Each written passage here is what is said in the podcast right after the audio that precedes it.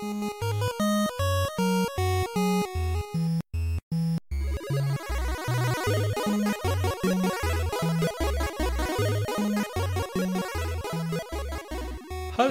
und willkommen bei Vollverbuggt mit dem Alex heute. Moin. Und mir, dem Falco. Und wir, kannst du es glauben, es ist schon wieder ein Monat her, dass wir das letzte Mal darüber gesprochen haben, was wir denn gerade so zocken. Ja, das ist Wahnsinn. Aber es schließt sich bei mir ziemlich nahtlos an. Also es passt ganz gut. Vor allen Dingen hatte ich auch ein bisschen Zeit in der Zwischenzeit, ähm, mal ein paar neue Spiele anzuzocken. Also ist ein, ist ein ganz guter Zeitpunkt jetzt. Okay, cool. Ich bin gespannt. Ich habe eine relativ geringe Auswahl tatsächlich, dafür, dass ich ähm, innerhalb äh, der Zeit eine Woche im, im Zuhauseurlaub war und eigentlich wie ein Verrückter hätte spielen können. Ich habe aber nicht ganz so viel Neues gespielt, aber ich habe zwei Sachen vor allem, die mir da so brennen. Wie lang ist deine Liste heute? Bei mir sind es Es sind 18. fünf. Nein, nein, es sind, es sind fünf. Über einige kann ich mehr, über einige kann ich weniger erzählen. Äh, aber ich habe doch relativ viel Zeit mit Gaming verbracht im letzten Monat und äh, finde das auch sehr cool. Es geht bei den Spielen, die ich auf meiner Liste habe, sehr, sehr deutlich in eine Richtung. Dann leg du am besten doch mal los. Ähm, ich, äh, ich glaube, dass das ein oder andere dabei, was mich auch sehr interessiert. Deswegen will ich da mal hören, was bei dir so ging. Ja, sehr gerne. Also, ähm, ich habe in unserer letzten, was wir zuletzt gespielt, Folge, ähm, habe ich erzählt, dass ich The Force, Force Unleashed 2 noch spielen The möchte. Force Unleashed. The, For The Force Unleashed. äh, 2 noch spielen möchte. Ja. Also ich hatte mir The Force Unleashed 1 im Let's Play komplett angeguckt und The Force Unleashed 2 ist ja nur ein relativ kurzes Spiel, aber das habe ich durchgespielt und zwar immer mit dem Hintergedanken, äh, das möchte ich abschließen, bevor ich jetzt Jedi Fallen Order spiele. Ja. Und Jedi Fallen Order habe ich mir dann sehr kurz danach auch geholt und habe das gespielt und war hellauf begeistert. Mhm. Also es war, es ist einfach extrem viel an diesem Spiel, extrem geil.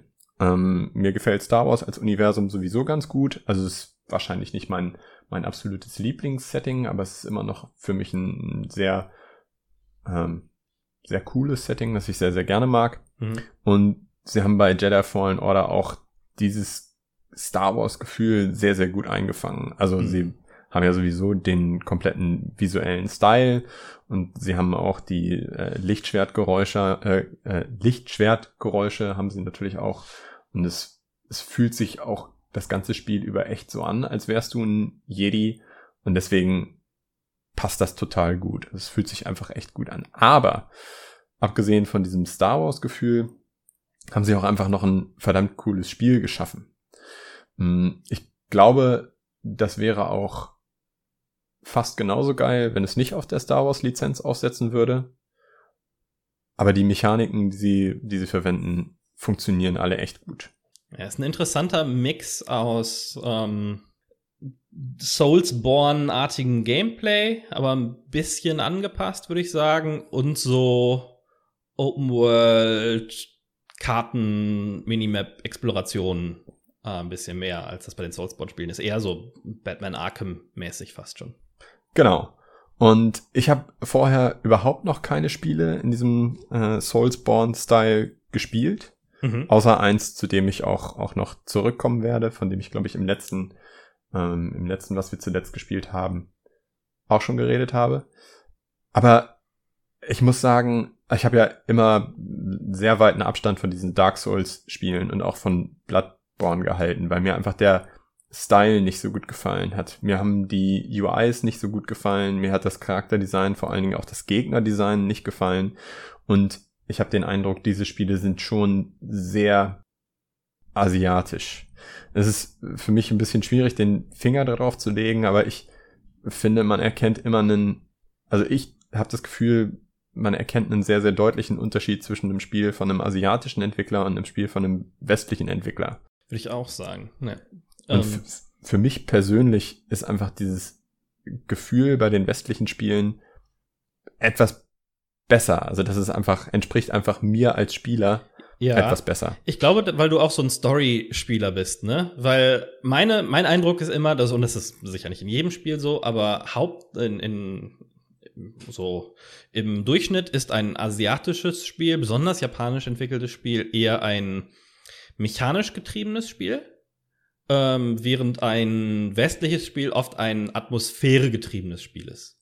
Also im, im asiatischen Spiel wird, wenn es darum geht, breche ich jetzt hier die Atmosphäre, um eine tightere Mechanik zu haben, die verlässlicher funktioniert, wird da eher das gemacht, als im Westen, wo es dann eher heißt, oh, wenn es ein bisschen floaty ist oder so, das ist nicht so wichtig, aber es geht mehr so um die Stimmung, die entsteht dabei. Ja, aber ist das nicht auch nur zum Teil so? Also wenn du dir Spiele wie Metal Gear Solid oder Spielereien wie Metal Gear Solid oder wie Final Fantasy anguckst, das sind ja doch äh, auch ganz klar asiatische Reihen, die aber äh, die, die so krass auf Story setzen und die auf so viel Story setzen, dass du sie schon gar nicht mehr richtig verstehen kannst.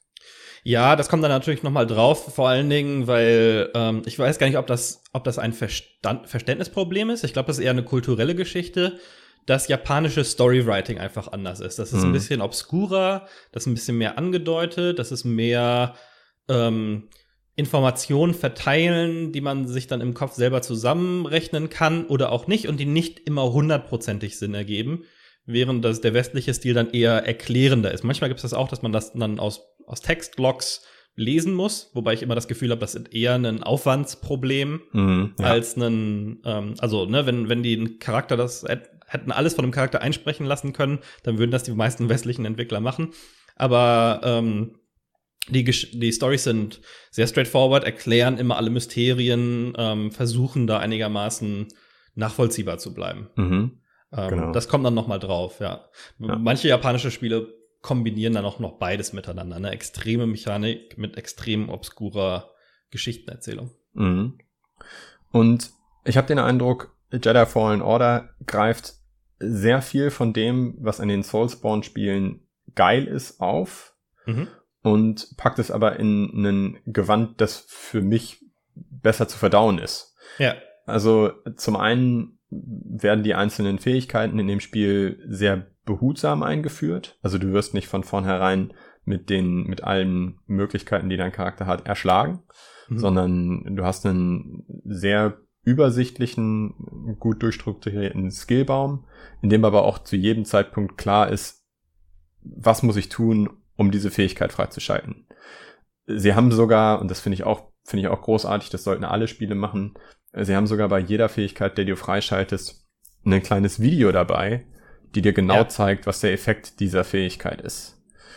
Also das bedeutet, du musst nicht großartig rätseln von wegen, habe ich das jetzt ausgelöst oder habe ich den Move jetzt richtig gemacht? Du kannst dir einfach das Video anschauen und wenn es so aussieht wie im Video, dann hast du alles richtig gemacht. Ja, finde ich immer schön, wenn Spiele das machen. StarCraft 2 hatte das auch, äh, wo es total deutlich war.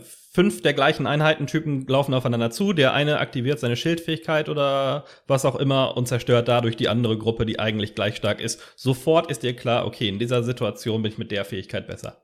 Ja, und ich muss nicht erst irgendwie ins Spiel rein und gucken und hoffen, dass ich es ausprobieren kann. Obwohl auch das macht Star Wars ja ganz gut. Ne? Es gibt dir meistens äh, Situationen, wo man die Sachen auch ein bisschen ausprobieren kann.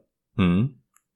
Und es ist auch, es ist auch so, ich glaube, es ist für jemanden, der noch keinen Kontakt zu anderen Dark Souls-like Spielen hatten, hatte, ein ganz guter Einstieg, weil sie mhm. viele Dinge eben einfach nicht, also viele Dinge, die zusätzlich die Komplexität erhöhen, haben sie einfach nicht. Du hast beispielsweise keine Charakterwerte.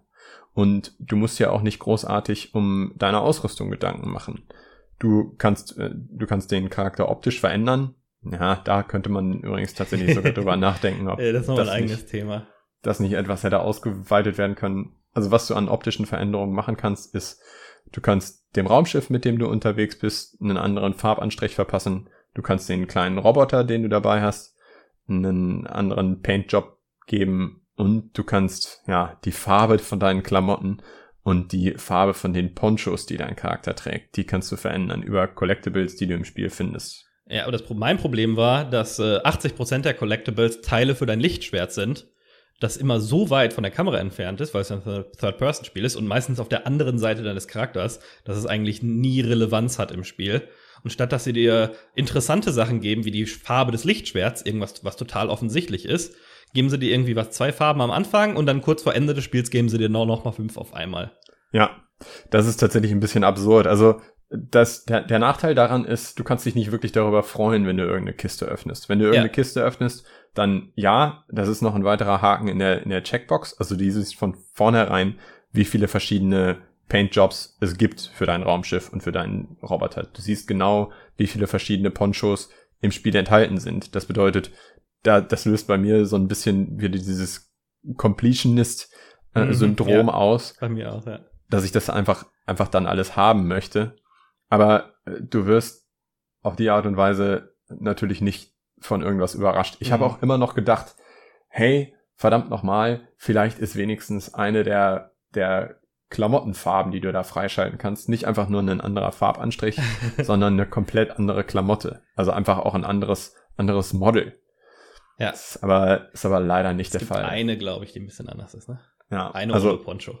Genau, du kannst einmal, ja, so aussehen ohne Poncho oder eben mit Poncho. Also da hm, hätte man sich ein kleines bisschen mehr Abwechslung gewünscht. Die Abwechslung kommt aber auf der anderen Seite durch, durch die unterschiedlichen Planeten rein. Mhm. Also die einzelnen Planeten fühlen sich schon unterschiedlich an und es ist, einige von ihnen sind weniger cool und andere sind halt cooler.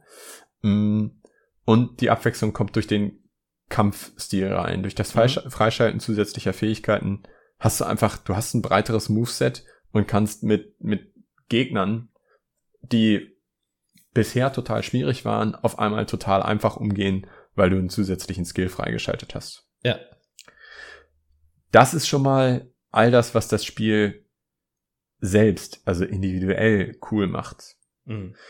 Aber zusätzlich macht es eben auch noch die positiven Aspekte von diesen Dark Souls oder Bloodborne-artigen Spielen cool. Also, das bedeutet, du hast diese, ja, bei Dark Souls ins Lagerfeuer, hier sind es Meditationspunkte, mhm. ähm, an denen du deine Lebensenergie und deine Heil-Items wieder aufladen kannst. Aber wenn du das tust, dann erscheinen eben alle Gegner, die du bereits erledigt hast, abgesehen von den Bossgegnern, erscheinen wieder. Das bedeutet, es ist immer so ein Abwägen. Will ich das jetzt machen? Lohnt es sich jetzt, meine Lebensenergie aufzuladen oder pushe ich noch ein bisschen, versuche noch ein paar Gegner zu erledigen, um vielleicht bis zum nächsten Meditationspunkt zu kommen? Ja. Wenn ein Gegner dich umhaut, dann verlierst du aber auch alle Erfahrungspunkte, die du noch nicht, also du hast Levelaufstiege und immer wenn du einen Levelaufstieg hast, kriegst du einen neuen Skillpunkt. Aber wenn du zwischen zwei Levels bist und ein Gegner haut dich um, dann verlierst du erstmal alle Erfahrungspunkte von diesem Level. Ja. Du kriegst die erste leicht zurück. abgeschwächte Version der, der Dark Souls Bloodborne Mechanik, ne? Ähm, dass es zumindest dir so kleine, so kleine Plateaupunkte gibt, die du dann nicht mehr verlieren kannst. Naja, bei, bei Dark Souls könntest du ja die Erfahrungspunkte investieren. Aber nur an den an den Lagerfeuern. Den, den Lagerfeuern. Ja, das stimmt, genau. Um, ähm, und hier ist es egal, wo du bist, hast du diesen, diesen Punkt erreicht, ist das erstmal zumindest safe. Genau, das stimmt. Ähm, und du musst dann nicht nur wieder zurück zu deinen, zu deinem ähm, vorherigen, zu dem Punkt kommen, wo, wo du vorher abgelebt bist, sondern du musst dann dem Gegner, der dich gekillt hat, dem musst du noch mal einmal Schaden zufügen, um deine ja. Punkte wieder zu bekommen. Und das funktioniert total gut. Was ich auch richtig, richtig geil finde, was von den Dark Souls-Spielen übernommen wird, ist, dass du Abkürzungen freischaltest. Also du mhm. läufst ein bisschen weiter, killst ein paar Gegner. Oh, und auf einmal kannst du ein Seil runterlassen. Und wenn du jetzt das nächste Mal krepierst, dann ist es von deinem Meditationspunkt eben wesentlich kürzer, um an diese Stelle zu kommen, weil du einfach das Seil hochkraxeln kannst. Ja. Und das dass das so gut bei mir ankommt, dieses komplette Spielprinzip, hatte ich vorher halt überhaupt nicht gewusst. Ich hatte mhm. einmal Dark Souls 3 gespielt, bis zum ersten Boss und der hat mich tierisch genervt. ähm, aber bei, bei Jedi Fallen Order funktioniert das für mich einfach extrem gut. So gut, dass ich, als ich das Spiel durchgespielt hatte, gesagt habe, ach, weißt du was? So schwierig sind doch diese ganzen Achievements gar nicht ich mache das Spiel jetzt durch. Ich hole mir jetzt tatsächlich jedes einzelne Achievement. Und das habe ich gemacht. Also ich habe, ähm, wenn das Spiel auf einer Playstation wäre, dann hätte ich jetzt die Platin-Trophäe. Mhm. Ähm, so habe ich einfach in Origin ja. nur alle Achievements. Ah, auf PC hast du es gespielt, okay. Ja, ja auf PC habe ich es gespielt. Sieht auch echt gut aus. Also ich hatte jetzt auch nicht den Eindruck, dass irgendwelche Clipping-Fehler da sind oder so. Ähm, ich muss sagen, dass eigentlich alle Menschen, die in dem Spiel vorkommen, ziemlich hässlich sind. ja. Also, äh, das hat mich auch ein bisschen überrascht. Also, ähm, in, in vielen Spielen ist es ja so, dass der Protagonist einfach ein äh, total äh, gut aussehender Typ mit einem breiten Kinn ist. Hier ist es ein, ja, es ist eben ein relativ junger Bursche, dessen Gesicht nicht so fürchterlich gut eingefangen wurde. Also man, man freut sich eigentlich, dass man ihm die ganze Zeit auf den Rücken schaut und nicht unbedingt ins Gesicht. Aber in den Cutscenes, ja, er, er sieht nicht so, sieht nicht so besonders toll aus. Der arme Cameron, erzähl ihm das nicht. Ja, es, Aber wir können es darauf schieben, dass er nicht gut eingefangen wurde. Ja. Ähm, der ist der, der war, das, der, der Schauspieler, der den spielt, war unter anderem in der Gotham-Serie dabei, diesem, ähm, dieser Batman-Serie, wo Batman quasi noch ein Kind ist und das so die Vorgeschichte von vielen Charakteren aufgreift. Daher habe ich den vorher mal gekannt. Cooles Konzept für eine Serie auf jeden Fall. Ich habe sie allerdings noch nicht geguckt.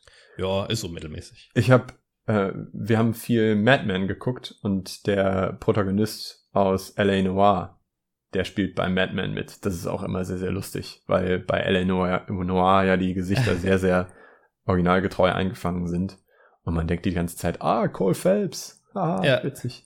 Ich glaube, der Cameron Monaghan ist der, der diesen Joker-artigen Charakter hatte. Zumindest hatte er diesen Joker-artigen ähm, Monolog in so, einer, in so einem Verhörraum, der auch mal so ein bisschen viral gegangen ist, als es um die Diskussion ging, wer der nächste Joker sein könnte. Das war noch zu, noch vor Justice, äh, vor, Joaquin Phoenix.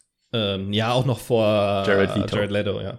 Genau, und da ist dann mal so ein Clip von ihm rumgegangen. Daher, kan daher kannte ich den hauptsächlich. Äh, war ganz interessant. Aber äh, äh, im Spiel, wie du schon sagtest, nicht, nicht ganz einwandfrei eingefangen, das Gesicht.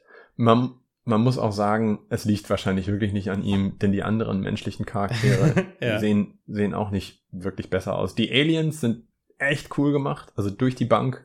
Ähm, obwohl mit einer wichtigen Ausnahme, die Wookies nicht so cool. Das hat man ja schon im ersten Ja, Trailer der, der gesehen. Felleffekt ein bisschen schwach, ne? Ah, ja, ich, ich, ja. Äh, Sie haben vor allen Dingen auch nicht so viele von denen gleichzeitig auf dem Bildschirm, dass man sagen will, da kann man jetzt nicht, nicht wirklich Ja, ja, gute ja, ja. Effekte machen. Also hätte ich einfach erwartet, dass die besser aussehen. Ich bin aber, also Star Wars, totaler Fan, aber überhaupt kein Wookiee-Fan. Für mich waren, waren Wookies von Anfang an sowas wie Jar Jar Binks. Ich habe das nie so richtig Ah. verstanden, warum, Ich warum glaube, die das, Leute das Design ist vielleicht nicht ganz so äh, gealtert seit den 70ern. Ja. Forrest Whitaker ist auch am Spielen, ne? Das ist, glaube ich, so der berühmte. Das stimmt. Genau, ja, auf jeden Fall. Und okay, da, den, den hatte ich schon wieder komplett vergessen. Der, sieht ist- noch, der sieht noch einigermaßen aus wie er selbst, ne? Ja, ich finde, der ist ziemlich gut getroffen. Also der sieht, sieht auch, sieht auch ordentlich aus. Ich, auf technischer Seite kann man da über das Spiel meiner Meinung nach nicht großartig meckern. Mhm. Es ist, es fühlt sich gut an, es steuert sich gut. Ähm, das Freischalten der Planeten, das Freischalten der Shortcuts, das ist toll. Ähm, und wie gesagt, am Ende hast du auch wirklich das Gefühl, du bist ein mächtiger Jedi-Meister, auch wenn du immer noch ein kleiner Bubi bist. Aber du hast einfach ein, ein stark erweitertes Moveset im Verhältnis zum Anfang. Ist Ich finde es ganz interessant, dein, dein, ähm, deine Erfahrung mit dem Gameplay ohne Dark Souls-Hintergrund zu hören, weil, ähm, also erstens finde ich das Spiel ganz interessant, wie es ein paar Sachen, ähm, ist es halt kein Rollenspiel und trotzdem ist die Entwicklung des Charakters in manchen Stellen wichtiger als die, als das Voranschreiten deiner Fähigkeiten. Ich finde, das ist in Dark Souls oft wichtiger als dein Level und hier sind die Fähigkeiten deutlich äh, verändern das Spiel deutlich später, machen es deutlich einfacher. Ich finde aber vor allem, dass das, dass das Kampf-Gameplay an sich viel weniger tight ist als in den äh, Soulsborne-Spielen.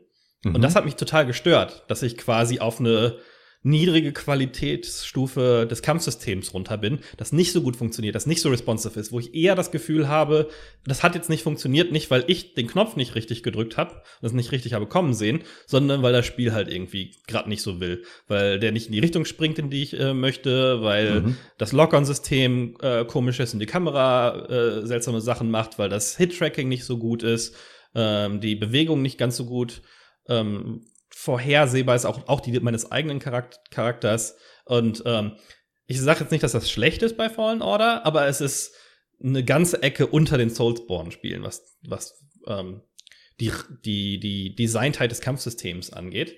Okay. Ähm, und das hat mich wahrscheinlich mehr gestört, weil ich die andere Variante kenne und mich an die gewöhnt habe und das cool finde. Ähm, wenn ich jetzt aber den Hintergrund nicht gehabt habe wie du, ähm, stört es ja offensichtlich überhaupt nicht.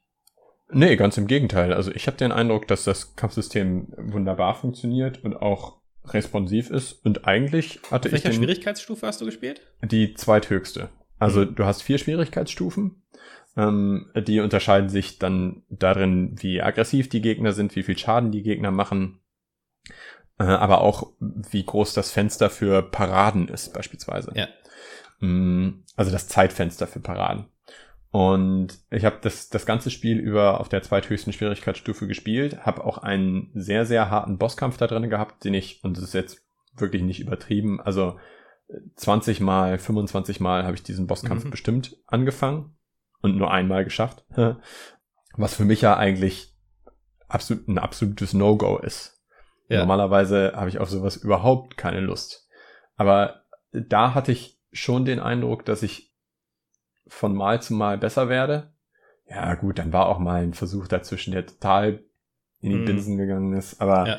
hatte schon den Eindruck, okay, alles klar, ich verstehe diesen Gegner besser. Hab dann tatsächlich auch noch mal das Ganze einen Tag ruhen lassen und hab noch mal im Internet gelesen, hier, worauf man achten muss und so weiter. Ja. Was ich eigentlich gar nicht so, so scheiße fand. Ich, ich dachte vorher, das würde mich total ankotzen.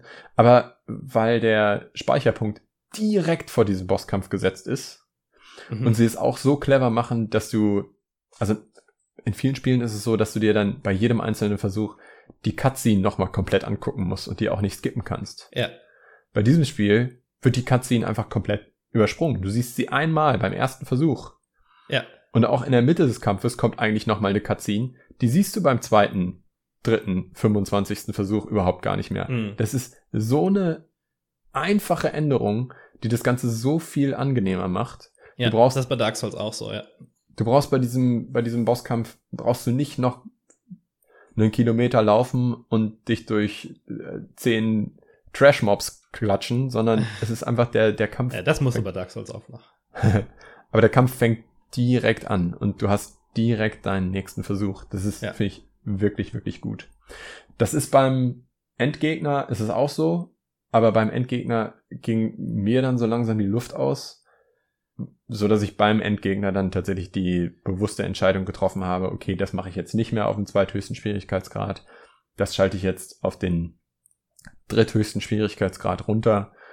Hab Ja. dann trotzdem noch ein paar Versuche gebraucht, aber es war dann nicht mehr ganz so, ganz so nervig.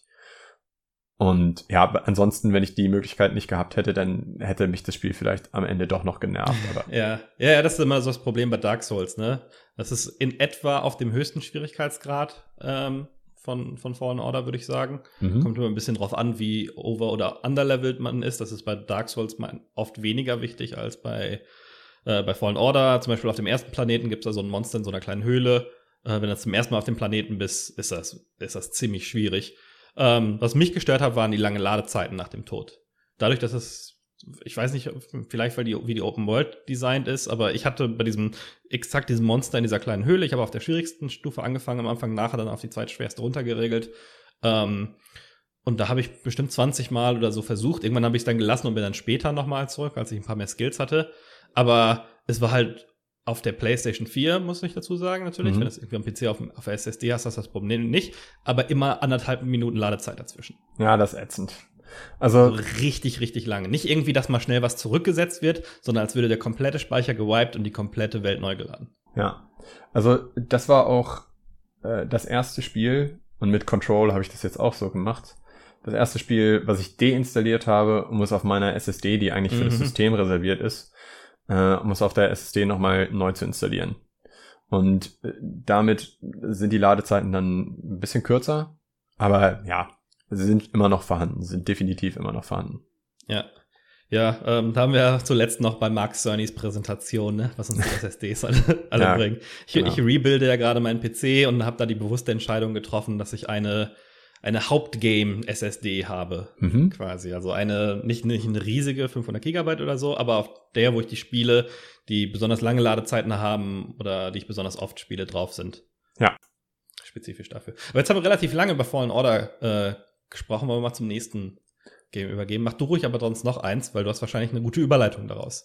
Das stimmt. Also äh, dadurch, dass wir relativ lange über Fallen Order gesprochen haben, können wir auch kürzer über die meisten anderen Spiele sprechen, die ich noch gespielt habe. Ich habe nämlich noch, äh, nach, nachdem ich Fallen Order abgeschlossen habe, habe ich mir gedacht, hm, eigentlich findest du dieses Souls-like oder, oder Soulsborne-System findest du doch total cool. Was gibt's denn noch für Spiele, die so sind?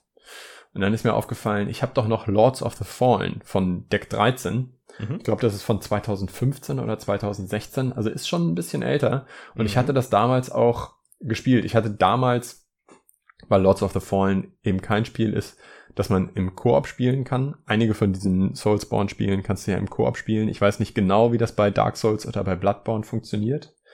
Aber ja, glaube, geht, das geht, auch. Das ist so eine ähm, so ein Journey-mäßiger äh, Koop ja. eher. Ja. Ähm, 2014 übrigens, hab grad kurz nachgeguckt. Bitte? Lords of the Fallen 2014 habe ich gerade Oh, gesagt. 2014 sogar schon.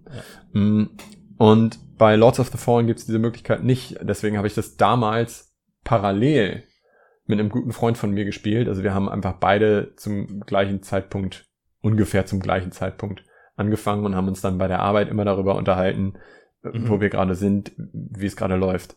Das Ding war aber, ich habe nach zwei bis drei Stunden frustriert aufgegeben. Also ich hatte immer relativ kurze Sessions und habe dann nach, mh, hm, ja, vielleicht, ja, lass es, lass es drei oder vier Stunden gewesen sein, habe ich frustriert aufgegeben. Der Charakter ist sehr langsam und ich war mit diesem ganzen Spielprinzip noch nicht vertraut und ich mochte dieses, dieses Risiko, deine Erfahrungspunkte zu verlieren, das mochte ich nicht. Das ist nämlich bei Lords of the Fallen auch so. Hast du dann seitdem quasi einen, einen, einen Geisteswandel gehabt oder? Absolut. Also durch Jedi Fallen Order habe ich diesen, diesen Sinneswandel gehabt. Ja. Das, das war wirklich eine, eine Gameplay-Mechanik, die ich äh, ganz im Gegenteil echt echt belohnend fand, echt befriedigend fand. Und das wollte ich, davon wollte ich jetzt mehr haben. Ja. Aber ich wollte eben auch nicht Dark Souls spielen, ich wollte eben auch nicht Bloodborne spielen, weil ich weiterhin das Problem habe, dass der Style mir überhaupt nicht gefällt. Ich finde, das UI ist katastrophal und ich finde, die Spiele sind äh, zu obskur. also sie sind obskur. Äh, irgendwie äh, gibt es für diese Obskurität keine, keine richtige, keinen richtigen Grund. Sie machen es dadurch nur schwerer, gespielt zu werden. Und bei Lords of the Fallen hatte ich diesen Eindruck eben wiederum auch nicht. Also es ist ja auch ein westliches Spiel. Das Spiel erklärt dir eigentlich seine ganzen Spielmechaniken. Es lässt dich die Spielmechaniken nicht rausfinden. Es ist immer noch schwer, aber es lässt dich nicht rausfinden, wie man es spielen muss. Ja, da, da sagst du was. Also mit dem, mit dem Design, das kann ich nicht so nachvollziehen. Ähm, vor allem nicht bei Bloodborne, weil ich finde, die, das ist schon sehr genau auf dieses, dieses Horrorszenario, was es abbilden will, schon sehr gut darauf designt und gar nicht so obskur. Aber Dark Souls hat diesen, hat diesen Knackpunkt, den man einmal durchbrechen muss, habe ich das Gefühl, bis man das System verstanden hat. Mhm. Ähm, und danach wird das Spiel so unendlich viel einfacher auch. Mhm. Ähm, wenn man weiß, wie das, äh, wie Waffen funktionieren, weil man, man geht da mit vielen falschen Erwartungen an ein Rollenspiel rein. Ne? Rollenspiel ist oh, einigermaßen ausgeglichenen Charakter.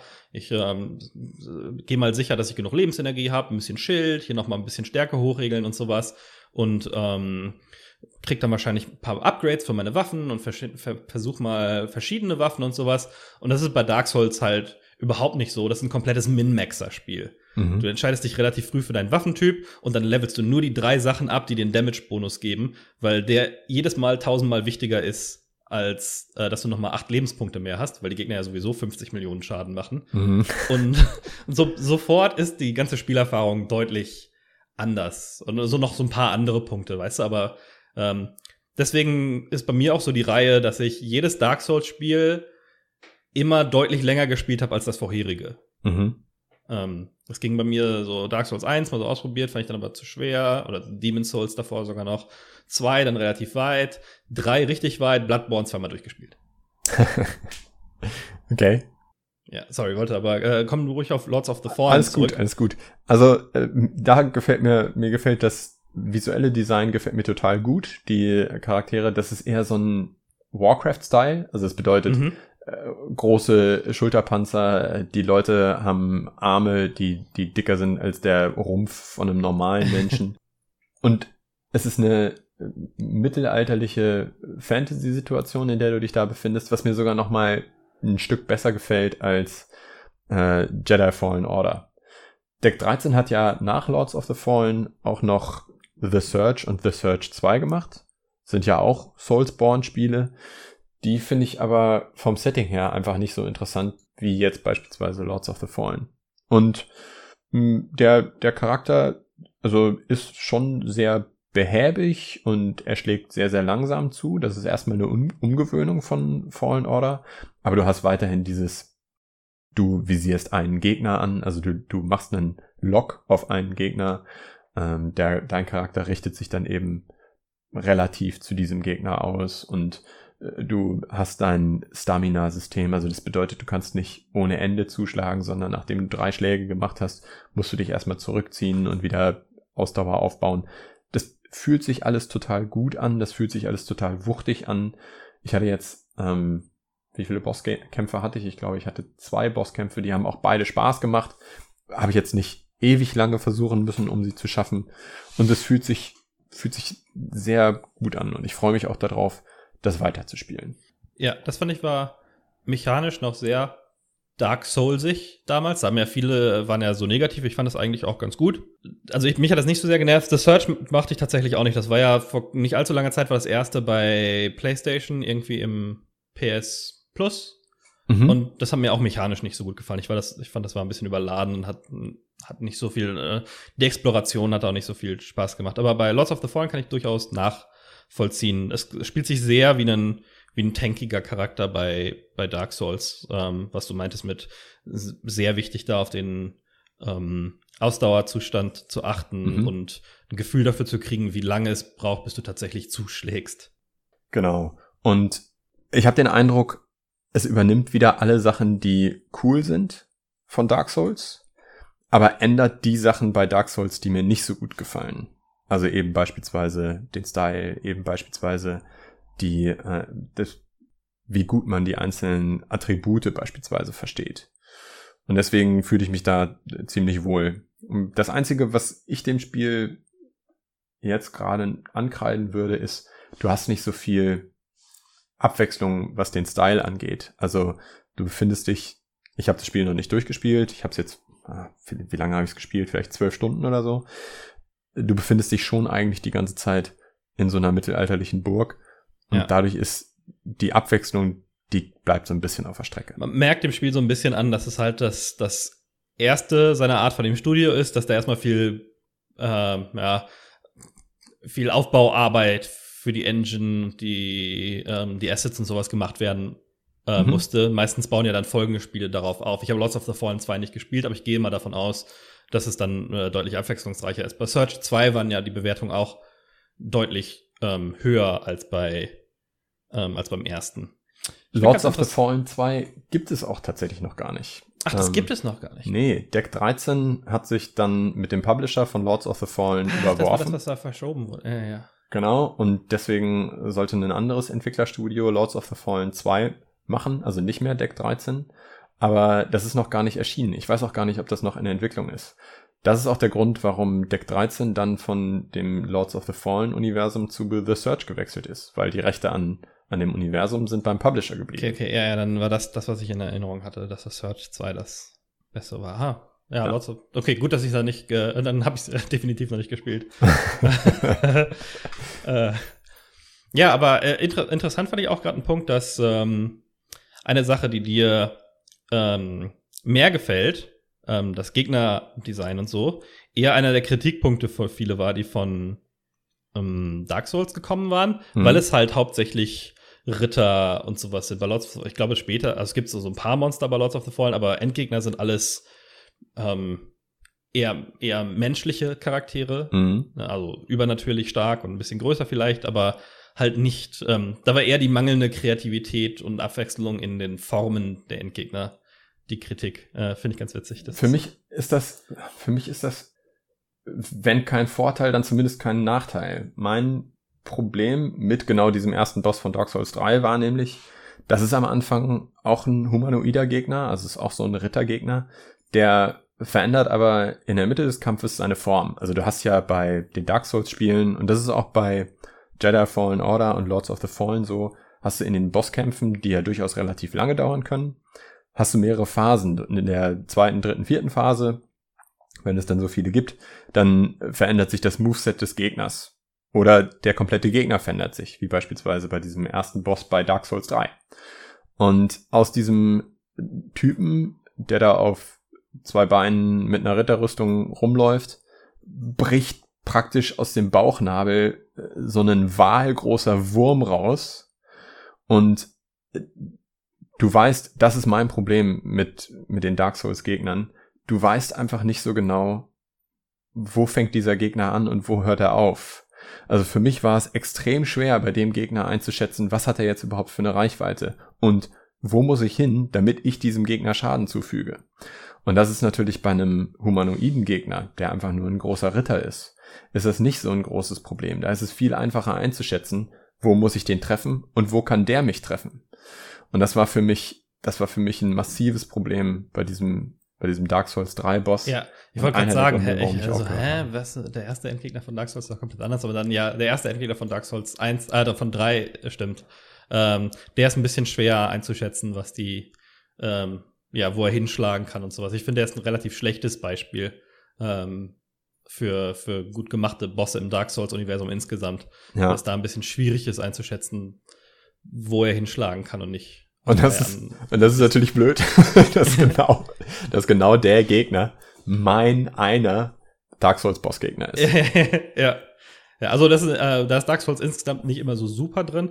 Und bei dem Gegner ist es auch noch mal ein bisschen komisch, dass dann halt es gibt so ein paar Endgegner und der fällt so ein bisschen da rein, wo es nicht gut ist, weiter weg zu bleiben und erstmal zu gucken, was die machen, sondern ran und drauf.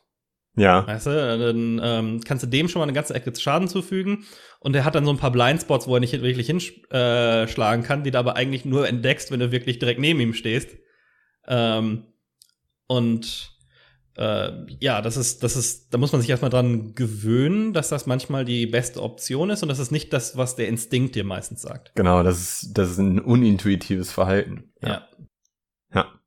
Das ist äh, aber im Wesentlichen das, was ich zu Lords of the Fallen sagen wollte. Mhm. Also ich ja. freue mich bei Lords of the Fallen immer tierisch, wenn ich ein neues Ausrüstungs, einen neuen Ausrüstungsgegenstand finde, weil die auch richtig, richtig cool aussehen. Also die, die, das Rüstungsdesign gefällt mir extrem gut. Das Waffendesign ist ziemlich cool. Ähm, die einzelnen, die einzelnen Waffen fühlen sich richtig wuchtig an. Du, du hast sogar unterschiedliche Schildkategorien und die unterschiedlichen Schildkategorien. Du hast ja ganz häufig bei diesen Spielen auch einen Schildschlag. Mhm. Aber bei den Schilden in Lords of the Fallen hat nur eine dieser Schildkategorien den Schildschlag. Ja. Es gibt aber noch zwei weitere, die dann eine andere Sonderfunktion haben. Und so kannst du wirklich so ein bisschen deinen Charakter so zusammenstellen, wie er sich für dich am besten anfühlt. Ich habe beispielsweise äh, die Krieger Zaubersprüche genommen, mhm. laufe aber nicht mit einer ganz schweren Rüstung rum, sondern nur mit der mittelschweren Rüstung. Ja. Da hast du immer noch, hm, kannst du immer noch ein paar Schläge aushalten, bevor du ins Gras beißt. Und trotzdem bist du nicht so extrem langsam und behäbig. Wie ja, die From Software-Spiele geben dir manchmal gerne äh, ganz gut vor, wie du sie zu spielen hast. Mal mehr, mal weniger. Sekiro ist so das Schlimmste. Dann, Sekiro gefällt mir am besten und es passt auch noch am Ende einigermaßen zu meinem Gameplay-Style, aber es ist halt komplett auf Parieren ausgelegt. Mhm. Ähm, und du musst das Pariersystem lernen. Und das ist dem Entwickler egal, ob du lieber einen tankigen Charakter spielen würdest. Das geht halt nicht. Mhm. Ja. Ähm, ja. Aber dann übernimm du doch mal. Ja, ich kann ein bisschen über Doom sprechen. Über welches Doom? ich habe so viele verschiedene Doom-Spiele äh, gespielt über die letzten äh, Wochen. Ich habe ähm, Doom 2016 nochmal durchgespielt, in Vorbereitung des Releases von Doom Eternal letzte Woche. Mhm. Ähm, habe aber auch im Stream viel Doom 2 gespielt, Doom 1 und 2 komplett durchgespielt, also die richtig ollen, 93, 94, wenn die rausgekommen sind. Ja. 92, 93. Ähm, und ähm, hab dann jetzt mit Doom Eternal angefangen und bin da jetzt ein gutes Stück durch. Ich würde sagen, mal mindestens zu drei Vierteln. Okay. Ähm, mhm. Bin aber noch nicht ganz am Ende. Und äh, es ist das deutlich bessere Spiel im Vergleich zu 2016. Das, das Doom 2016 war schon ein cooles Spiel, weil es so ein bisschen das, was Doom 3 Doom 3 war meiner Na Meinung nach ein gutes Spiel, aber kein gutes Doom-Spiel. Das war eher so ein langsamerer Horror-Shooter. Fand ich übrigens sehr geil. Habe ich sehr, sehr gerne gespielt und habe ich sogar durchgespielt. Ja, also ich fand das als Spiel auch nicht schlecht, aber es war halt nicht wirklich ein Doom-Spiel für mich. Ja, das stimmt. Ähm, aber was war das damals für eine geile Engine? Ich meine, ja. zu dem Zeitpunkt, als das rausgekommen ist, war das ja wirklich die Creme de la Creme, was Optik angeht. Auf jeden Fall, ja, sah super geil aus. Ähm, die Atmosphäre, die Licht, äh, also das, das dynamische Licht da drin war einfach crazy. Ja. Ähm, aber Doom 2016 sah auch nicht schäbig aus, muss man sagen. Wird auch gerne als Benchmark äh, genutzt äh, ja. für neue Systeme, weil halt keine Crisis-Spiele mehr rauskommen. Und ähm, ja, das äh, Doom 2016 hat mir gut gefallen, wurde mir aber irgendwann ein bisschen langweilig. Ich habe ich hab das ein paar Mal schon angespielt äh, oder so halb durchgespielt, aber das war das erste Mal, dass ich mich wirklich bis zum Ende durchgerungen habe, weil es doch sehr gleich wird. Ähm, es hat halt diese, diese eine Formel, ähm, du kommst in einen Bereich, das ist eine Arena, die wird dann abgesperrt, dann kommen ein paar Gegner, du machst die alle kaputt, Türen gehen eben wieder auf und du gehst weiter. Und dann gibt es irgendwie vier verschiedene, drei verschiedene Grafiksets, ähm, Space Station, Hölle und irgendwas dazwischen. Kaputte Station, Space Station. Und das war's so im Prinzip. Und das war, hat, war, fand ich ein bisschen träge bei Doom 2016. Mhm. Doom Eternal ähm, nimmt viel von dem, was Doom 2016 richtig gemacht hat. Schnelle Action, ähm, anders als die alten Doom-Spiele, aber immer noch, das hat immer noch was Eigenes, auch was das, auch was moderne First-Person-Shooter angeht. Du musst dich relativ viel bewegen. Es ist halt die, die Antithese zum Cover-Shooter. Du musst in der, ähm, in den Arenen rumlaufen, Items einsammeln. Äh, du hast relativ begrenzte Munition, das heißt, dadurch musst du oft die Waffen wechseln. Ähm, oder halt, während du kämpfst, diese Arenen erforschen. Das äh, bringt ein sehr dynamisches Gefühl. Und das macht ähm, Doom Eternal ähm, also das neue Doom 2 quasi, äh, auch so, ähm, allerdings ohne immer ständig dich in so Arenen einzusperren. Das passiert hin und wieder, ähm, aber es ist nicht mehr äh, so ein großer Faktor wie vorher. Du läufst mehr durch die Level auch durch, du kommst mehr voran und die Abwechslung ist so viel besser in dem mhm. Spiel. Ähm, es hat ein bisschen anderen, eine andere Stimmung. Es nimmt sich noch weniger ernst. Es ist deutlich gamery. Die, die Story ist noch abge abgefahrener und macht noch weniger Sinn, aber auf eine gute Art und Weise. Ähm, und dem Spiel ist es teilweise echt egal. Es, es äh, führt Extra-Leben wieder ein. Okay. Nicht dass, nicht, dass die wichtig werden, weil du kannst immer noch unendlich äh, Restarts vom Checkpoint. Wenn du aber so ein bisschen explorst und ähm, Extra-Leben findest, ähm, spielst du quasi da weiter, wenn du, äh, wo du, wo du stirbst. Ach, Statt okay. zu sterben, füllt sich deine, Energie, deine Lebensenergie wieder auf, auf ein gewisses Maß, du kriegst ein bisschen Munition zurück und spielst dann, oder weiß ich gar nicht, ob du Munition zurück ist, aber spielst dann quasi direkt weiter, ohne dass du neu laden musst. Ja. Ähm, das nimmt viele dieser Roadblocks raus, die das Spiel normalerweise langsamer machen. Bei Doom 2016 fällst du von der Klippe, bist du tot, lädst neu. Hier verlierst du 10 Energiepunkte und wirst wieder nach oben gesetzt. Ja. Es ist viel mehr darauf ausgelegt, dass du Spaß damit hast. Es ist ein bisschen schwieriger, finde ich. Es, ähm, kriegst mehr Schaden. Du musst noch mehr dich bewegen, du musst noch mehr, äh, ähm, ich finde das ganz gut gebalanced. Es gibt drei Ressourcen, die du quasi hast. Du hast deine Lebensenergie, du hast Schild, du hast Munition. Alle laufen leer, während du in größeren Kämpfen bist mit mehreren Gegnern. Du kannst aber alle im Kampf wieder aufladen. Es gibt die Kettensäge, davon hast du begrenzte Einsatzmöglichkeiten und je nach Gegner verbrauchst du dann, also hast quasi Benzin von 1 bis 3 Benzinvorrat und je nach Gegnergröße verbraucht die dann 1 bis 3 ähm, ähm, ähm, Einheiten Benzin. Mhm. Zersägst du den Gegner, kriegst, äh, kommt da wie aus einer Pinata Munition raus. Mhm. Ähm, wie auch schon bei Doom 2016. Ja. Ähm, wenn du Gegner kurz bevor sie tot sind, fangen sie an zu blinken, dann kannst du diese, diese Glory Kills machen, also so eine Nahkampfanimation, ähm, die noch mal ein bisschen brutaler geworden sind im Gegensatz äh, zum Vorgänger. Insgesamt ist das Spiel brutaler. Es hat jetzt so ein Zerlegesystem, wo du aber auch teilweise Gegnern bestimmte Waffen wegschießen kannst, komme ich gleich noch zu. Aber ähm, äh, wenn du diese Glory Kills machst, fällt, hält halt Lebensenergie aus den Gegnern raus. Und was Neues, du hast jetzt so einen kleinen Mini-Flammenwerfer, den du aktivieren kannst. Und solange Gegner brennen, äh, kommt Schild aus ihnen raus. Warum? Keine Ahnung, macht keinen Sinn, ist Doom aber auch egal. Ähm, und vor allen Dingen, wenn du die dann noch mal tötest, während sie äh, brennen, dann kommt noch mal, kommt noch mal viel mehr Schild raus. Ähm, und so musst du halt, während du einen actionreichen Kampf versuchst zu managen, gleichzeitig diese drei Ressourcen in Balance halten. Ähm, die, die ähm, wie, wie, gesagt, äh, es gibt Gegner, die haben Schwachstellen diesmal. Das ist nicht immer ganz super designt. Manchmal habe ich das Gefühl, ja toll, jetzt habe ich mit dem Raketenwerfer auf die Schwachstelle getroffen, aber es hat nicht wirklich die Schwachstelle zerstört. Und dann hast du so eine Granatfunktion an einer Schrotflinte und ähm, die wie ein Magnet geht die auf die Schwachstellen zu, wenn du nur ungefähr in die Richtung äh, okay, ja. Ist ein bisschen komisch, dass die Balance da, aber es ist trotzdem befriedigend, ein bisschen mehr Strategie zu haben. Also so ein Kako-Demon ist halt entweder ein richtig schwieriger Gegner, der super viel aushält, es sei denn, du schaffst es, ihm eine Granate in den Mund zu werfen, ähm, was eigentlich immer funktioniert, wenn du ihn halt mit der Granate von vorne triffst. Und dann schluckt er die und geht sofort in diesen Glory-Kill-Status. Ähm, mit ah, der Explosion. Okay. Also es, es, es gibt noch mal einen Layer an Strategie. Ähm, plus dann noch mal so, so Spezial-Pickups. Ähm, ein Riesenvorteil gegenüber Fallen Order ist, dass die Secrets tatsächlich Sinn machen. Ähm, ja, diese Secrets sind nicht besonders schwer zu finden in Doom. Ähm, meistens, also du hast eine Minimap, auf die du gucken kannst, wo sie angezeigt werden und es gibt Upgrades, äh, und es gibt so viele Upgrade-Systeme, komme ich auch noch gleich zu. ähm, ähm, Upgrades, dass du die von Anfang an in der Map markiert siehst. Und oft ist es so, dass du im Vorbeigehen das quasi siehst. dass Secret Design ist nicht besonders schlau, das ist einfach nur ein leuchtendes Fragezeichen, was bei Batman noch mehr Sinn gemacht hat wegen dem Riddler als bei Doom. Ähm, wo es aber ganz positiv ist, wenn du dir dann einsammelst, ist es, ähm, hat es einen nice Effekt. Und zwar, also du siehst halt dieses, dieses Fragezeichen, erstens fällt dir sofort auf, es ist hinter irgendeinem Gitter, du weißt aber nicht, wie du rankommst. Und dann kommt dieses, okay, ich sehe da hinten geht's irgendwie nach unten, gibt es irgendwo eine Wand, die ich zerschlagen kann, und das ist relativ häufig die Lösung, um dann auf ein niedrigeres Level zu kommen und dann von unten an dieses Versteck zu kommen. Und wenn du das dann einsammelst, ähm, kriegst du so Sachen wie kleine Plastikfiguren von jedem Gegner im Spiel. Das waren alles noch Doom Marines im ersten Spiel, äh, nur in verschiedenen Farben. Und jetzt ist es eine kleine, putzige 3D-Version jedes einzelnen Gegners. Oder du kriegst einen Cheatcode auf einer Diskette, so einer, ne? Ähm, mhm. Was sind die drei, drei ein Viertel Zoll Disketten oder was? Ja, ja. Ähm, äh, wenn du ein Level nochmal spielst, kannst du den dann mit diesen Cheats aktiviert spielen. Auch oldschoolig. Ähm, oder du kriegst Teile des Soundtracks und so weiter.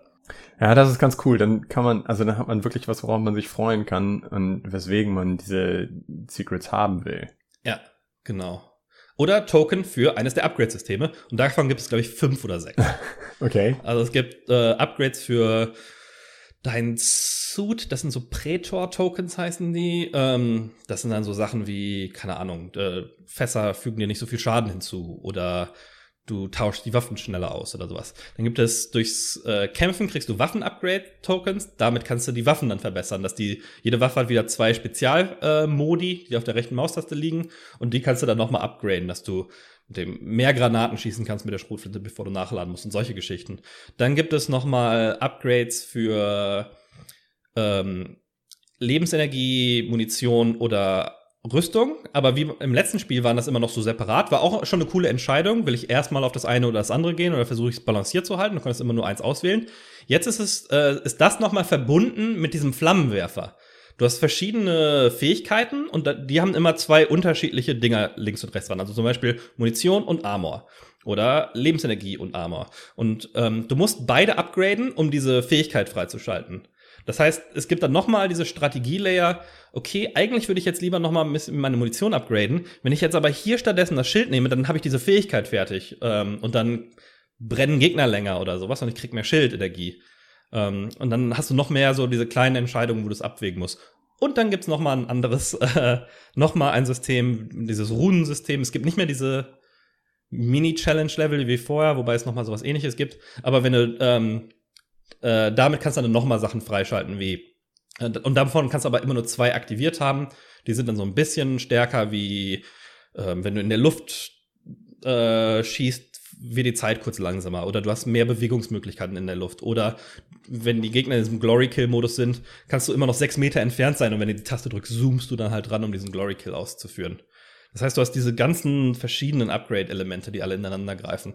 Und meistens musst du ein bisschen auf, ähm, auf Jagd nach diesen Secrets gehen, um das alles auszufüllen. Und die Jagd nach Secrets ist jetzt auch leichter, ähm, weil du am Ende des Levels immer ein Fast Travel freischaltest, um nochmal in alle Bereiche des Levels zurück zu teleportieren. Ah, okay. Und dann auch mal zu gucken, ob du irgendwo was vergessen hast.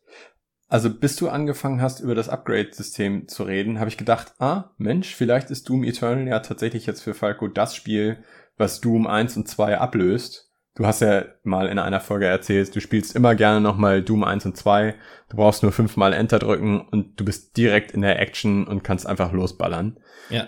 Und es ist eben, das Schöne daran ist, dass es so schnörkellos ist. Aber äh, jetzt mit den ganzen Upgrade-Systemen und so, klingt es ja doch eher so, als würde Doom Eternal eben nicht den ersten und zweiten Teil für es, dich ablösen. ja, es ist schon ein bisschen langsamer, äh, weil du auch immer zwischen den Levels nochmal auf diese Space Station zurück teleportierst. Wobei, vielleicht, wenn ich durch bin, ist es mir dann auch egal, mhm. äh, weil du dann ja jedes Level sofort starten kannst. Du hast immer eine Levelauswahl ähm, und dann mit den Cheat Codes spielen kannst.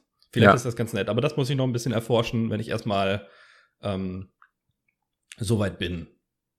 Ähm, aber dadurch, dass es ein neueres Spiel ist, lädt es natürlich auch ein bisschen langsamer. Ähm, also es hat mich jetzt im Spielen nicht so gestört.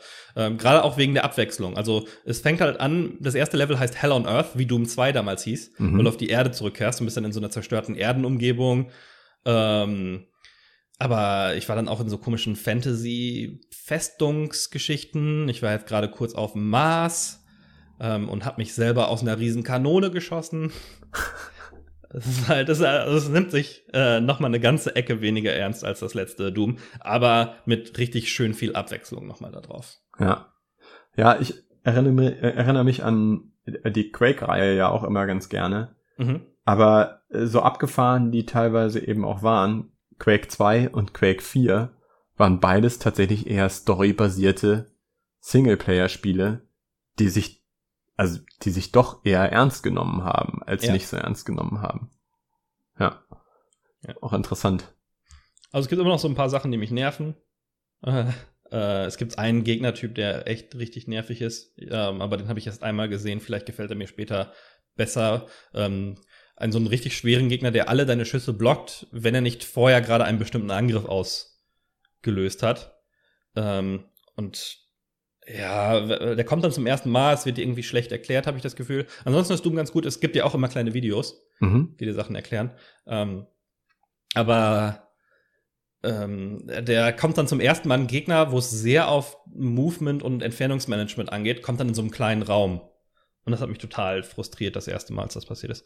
Aber ich glaube, vielleicht legt sich das noch. Gibt es klassische Bosskämpfe mit so turmhohen Gegnern mit ewig langer äh, Energieleiste, Lebenspunkteleiste? Nicht wirklich. Es gibt auf jeden Fall Bossgegner, äh, aber also es war jetzt bisher so, dass die Bosse dann später als normale Gegner wieder aufgetaucht sind. Vielleicht mit ein bisschen wenig, weniger Energie, aber ich habe nicht das Gefühl gehabt, dass die Bosse total viel ausgehalten haben. Die waren dann aber teilweise ganz interessant. Also der erste Boss, ähm, der so kommt, glaube ich, ähm, ist so ein, so ein Torso, der auf so einen Panzer geschnallt ist. Der hat ein Schild und du musst dann erstmal eine bestimmte Art von Waffe einsetzen, ähm, weil, weil diese Plasmawaffen besonders gut gegen Schilder sind. Dann explodiert das Schild und dann kannst du ihm Schaden zufügen. Und dann hat er auch noch mal eine zweite Phase, wo er sich von diesem Panzeruntergrund löst und quasi Jet, durch die Gegend jetpackt. Ähm, und das fand ich ganz interessant. Und dann kam der auf einmal irgendwie noch viermal später. auch teilweise zwei gleichzeitig. Okay. Ja, aber es gibt, gibt nicht hier diesen Painkiller-artigen Boss-Gegner, der irgendwie riesig ist. Wobei es äh, im ersten Level gibt es direkt so riesen, äh, so riesen hochhausgroße Dämonen, die irgendwie um dich rum rumlaufen, sehen ganz cool aus, aber ich weiß jetzt nicht, ob man gegen die kämpfen muss. Sind einfach nur Teil der Szenerie. Ja, ja, einer von denen trägt so eine Höllenzitadelle auf dem Rücken. Okay, krass. Die Gegend. Also optisch ist schon sehr viel, sehr beeindruckend. Man merkt wirklich, dass, ähm, wie, wie bei Lords of the Fallen 1, was wir gerade erwähnt hatten, ähm, ist hier genau das Gegenteil. Man merkt, dass ein paar Jahre Arbeit in den ersten Teil geflossen sind, um die Engine und das ganze Grundgerüst zu bauen und jetzt im zweiten Zeit war, Content rauszupusten und das Ganze zu verfeinern. Ja, das ist cool. Also das, das würde ich mir eben auch bei, bei vielen Spielen auf meiner Liste jetzt gerade hier wünschen, dass einfach ein, ein zweiter Teil kommt. Ich glaube, bei Fallen Order arbeiten sie ja schon an einem, an einem zweiten Teil. Bei mhm. Lords of the Fallen wird es vermutlich eher nicht passieren oder wenn es passieren wird, dann eben nicht von Deck 13. Aber äh, das ist schon, das ist schon echt eine komfortable Situation, wenn man eben auf diesen ersten Teil aufbauen kann und die guten Sachen verbessern kann und die schlechten Sachen wegschneiden kann. ja, weniger cool. Füllmaterial. Das meistens kommen ja Entwickler in diese Verlegenheit, Assassin's Creed 1 ist da ein gutes Beispiel. Da haben sich alle beschwert, dass es irgendwie nur vier Missionstypen gibt, die sich immer wieder wiederholen und halt irgendwie Flaggen überall versteckt sind. Aber ja. klar, wenn du das erste Mal so Systeme und so eine Welt designst, dann musst du halt gucken. Ja, und der zweite Teil, auch bei Assassin's Creed, ist der zweite Teil eben auch heute noch für viele Leute einer der absolut besten, vielleicht sogar der beste. Genau, ja. Ja, ähm, zweite Teile sind ja oft relativ gut bei Spielen, habe ich das Gefühl, weil sie diese schöne Balance haben zwischen die Grundarbeit war da und sie konnten den Content und die Verfeinerungen machen, die sie machen wollten, aber sie sind noch nicht in der Situation, wo sie so, oh, jetzt müssen wir uns aber irgendwie noch was Neues einfallen ja. lassen, damit wir ja. nochmal einen Teil machen können. Ja, wir müssen, vielleicht müssen wir mal eine Folge über zweite Teile. Über zweite Teile machen, ja, ich bin, ich bin dabei. Was hast denn du noch gespielt, was nicht so ähm, Dark Soulsig ist? äh, hm. Äh, ehrlich gesagt, von den drei Spielen, die ich noch auf meiner Liste habe, sind zwei weitere eher Dark Soulsig. Ja, dann mach die auch erstmal zuerst. genau. Also, ähm, ich glaube, darüber hatte ich auch in unserem Podcast schon mal gesprochen. Äh, ich habe Ashen weitergespielt. Mhm. Und äh, Ashen ist auch ein Dark Soulsiges Spiel, das ähm, aber auch viele Dinge einfach wegabstrahiert. Also du hast beispielsweise ein paar grundlegende Charakterwerte, aber das sind keine Attribute, sondern es ist dein, dein Rüstungswert. Das ist der Schaden, den du auf einer normalen Attacke austeilst, der Schaden, den du auf einer schweren Attacke austeilst. Mhm. Du hast, ähm, ich habe in der Zeit, die ich das jetzt gespielt habe, und ich habe das auf der Switch vielleicht so ungefähr 15 Stunden gespielt und ich habe es mir dann sogar noch für PC gekauft. Aha. Und ah, ja, sieht, das erwähnt. Es sieht auf PC noch mal deutlich geiler aus. Auf dem PC habe ich es vielleicht so acht Stunden gespielt. Und in dieser Zeit habe ich fünf unterschiedliche Rüstungen gefunden. Also du, das, hm. du wirst jetzt nicht mit Items total zugeschmissen, aber die Rüstungen selbst haben dann auch nur drei unterschiedliche Werte und oder vier unterschiedliche Werte. Und es ist alles nicht so kompliziert, sondern es ist alles eher runtergedampft. Du hast weiterhin dieses Risk-Reward-System, ne? Ja mache ich jetzt noch weiter, hau ich jetzt noch ein paar weitere Gegner um, damit ich mehr Erfahrungspunkte, bei Ashen heißen die Dinger Scoria, ähm, um mir die zu holen, damit ich eine stärkere Verbesserung für meinen Charakter kaufen kann. Oder kaufe ich jetzt lieber die nicht so tolle Verbesserung, dann können mir diese Punkte aber nicht verloren gehen.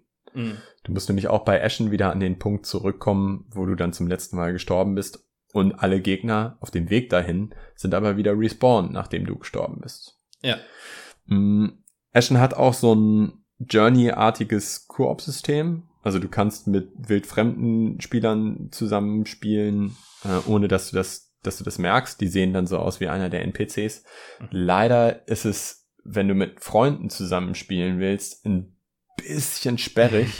ja, genau wie bei Dark Souls, genau das gleiche, wo es total cool ist, wenn ein Fremder in dein Spiel kommt und sehr in diese Welt reinpasst, aber äh, das dann irgendwie komplex wird, wenn, wenn es mit einem Freund zusammen. Es gibt einen Koop-Modus, aber den kannst du nicht komfortabel zusammenspielen. Ja, und das dafür, ja, dafür fehlt mir so ein bisschen das Verständnis. Also ich glaube, einer der Gründe, warum das so ist, ist, weil keine anderen Spieler in deinem, deinem Dorf, also du hast ja so ein Dorf, was du nach und nach ausbaust bei Ashen, was sich auch echt mhm. cool anfühlt. Cool. Also es fühlt sich richtig, richtig wertig an, wenn du die äh, Beziehung zu einem der NPCs verbessert hast, weil dann dessen Haus tatsächlich ausgebaut wird. Ja.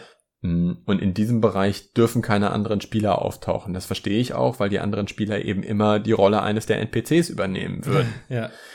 Aber dadurch ist es sehr, sehr schwierig, seinen Koop-Buddy, also eben tatsächlich einen Bekannten von sich, wieder, wieder mit dem zusammenzukommen, nachdem beide ihre Quests abgegeben haben und wieder aus der Stadt raus wollen. Mhm.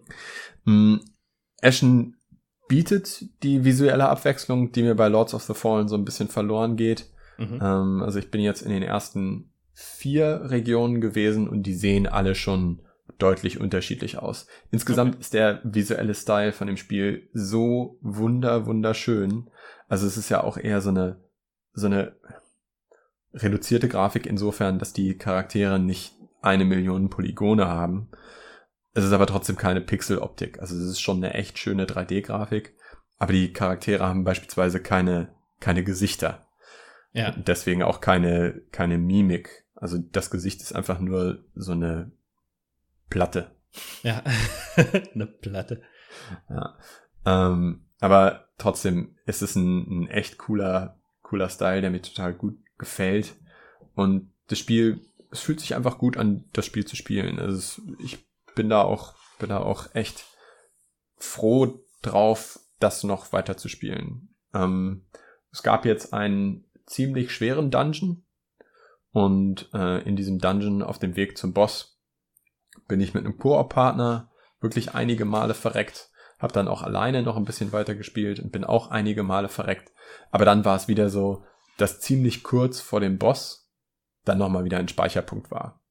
Und das haben sie gut gemacht. Ja, da musstest du jetzt nochmal, ich sag jetzt mal zehn Trash-Mobs, musstest du auf dem Weg zum Boss nochmal zerlegen.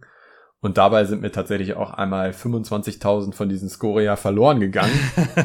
Ich dachte. ja, die unterschätzt man dann schnell, wenn absolut. man mal eben an denen vorbei will. Absolut, ganz genau das war der Fall. Ich dachte, ja gut, alles klar, habe ich jetzt verloren, weil ich bei dem Boss gescheitert bin. Latscht da halt zum Boss wieder zurück und sammelst die ein und dann machst du den Boss fertig. Bumm. Ja. Aber dann haben mich die Trash Mobs auf dem Weg zum Boss tatsächlich platt gemacht und ich habe diese ganzen 25.000 Erfahrungspunkte, diese ganzen 25.000 Scoria verloren. Ja, ja, ja.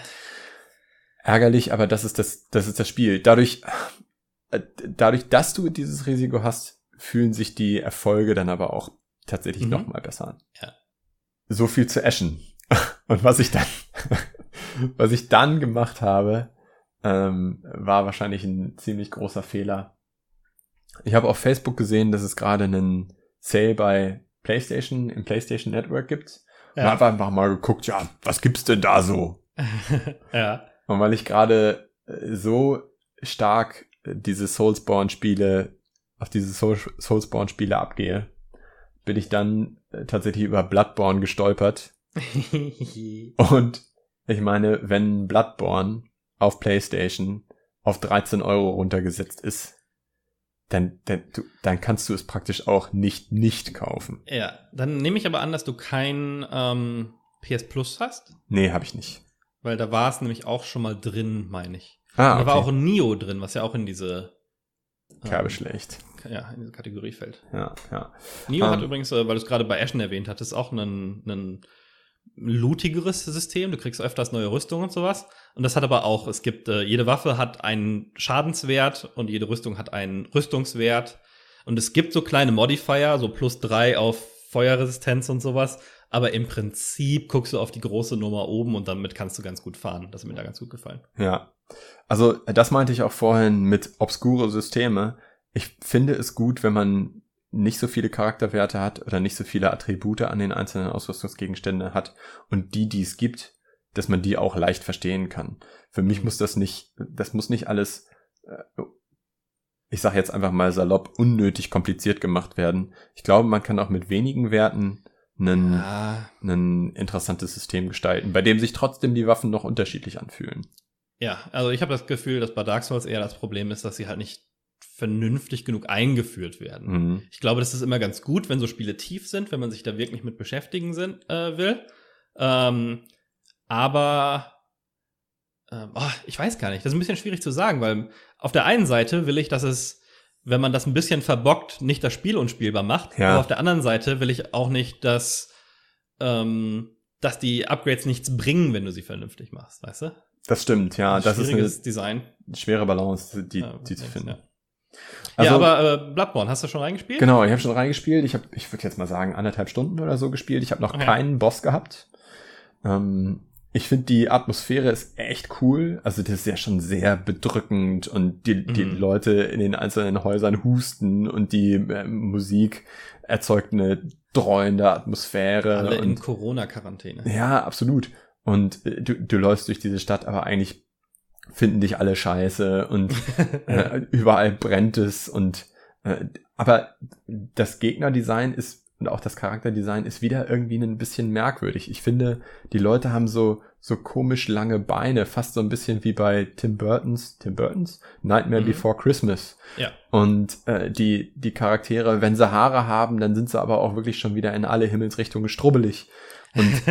Ja, äh, es gibt nachher auch so ein paar Bosse. Ich glaube, man, man merkt ein bisschen an dem Spiel, dass das, das erste auf der, auf der PS4 ist, dass man, boah, wir können jetzt Haare ab, abbilden, mhm. die sich real, so Fell, das sich realistisch bewegt. Das machen wir jetzt bei jedem zweiten Gegner.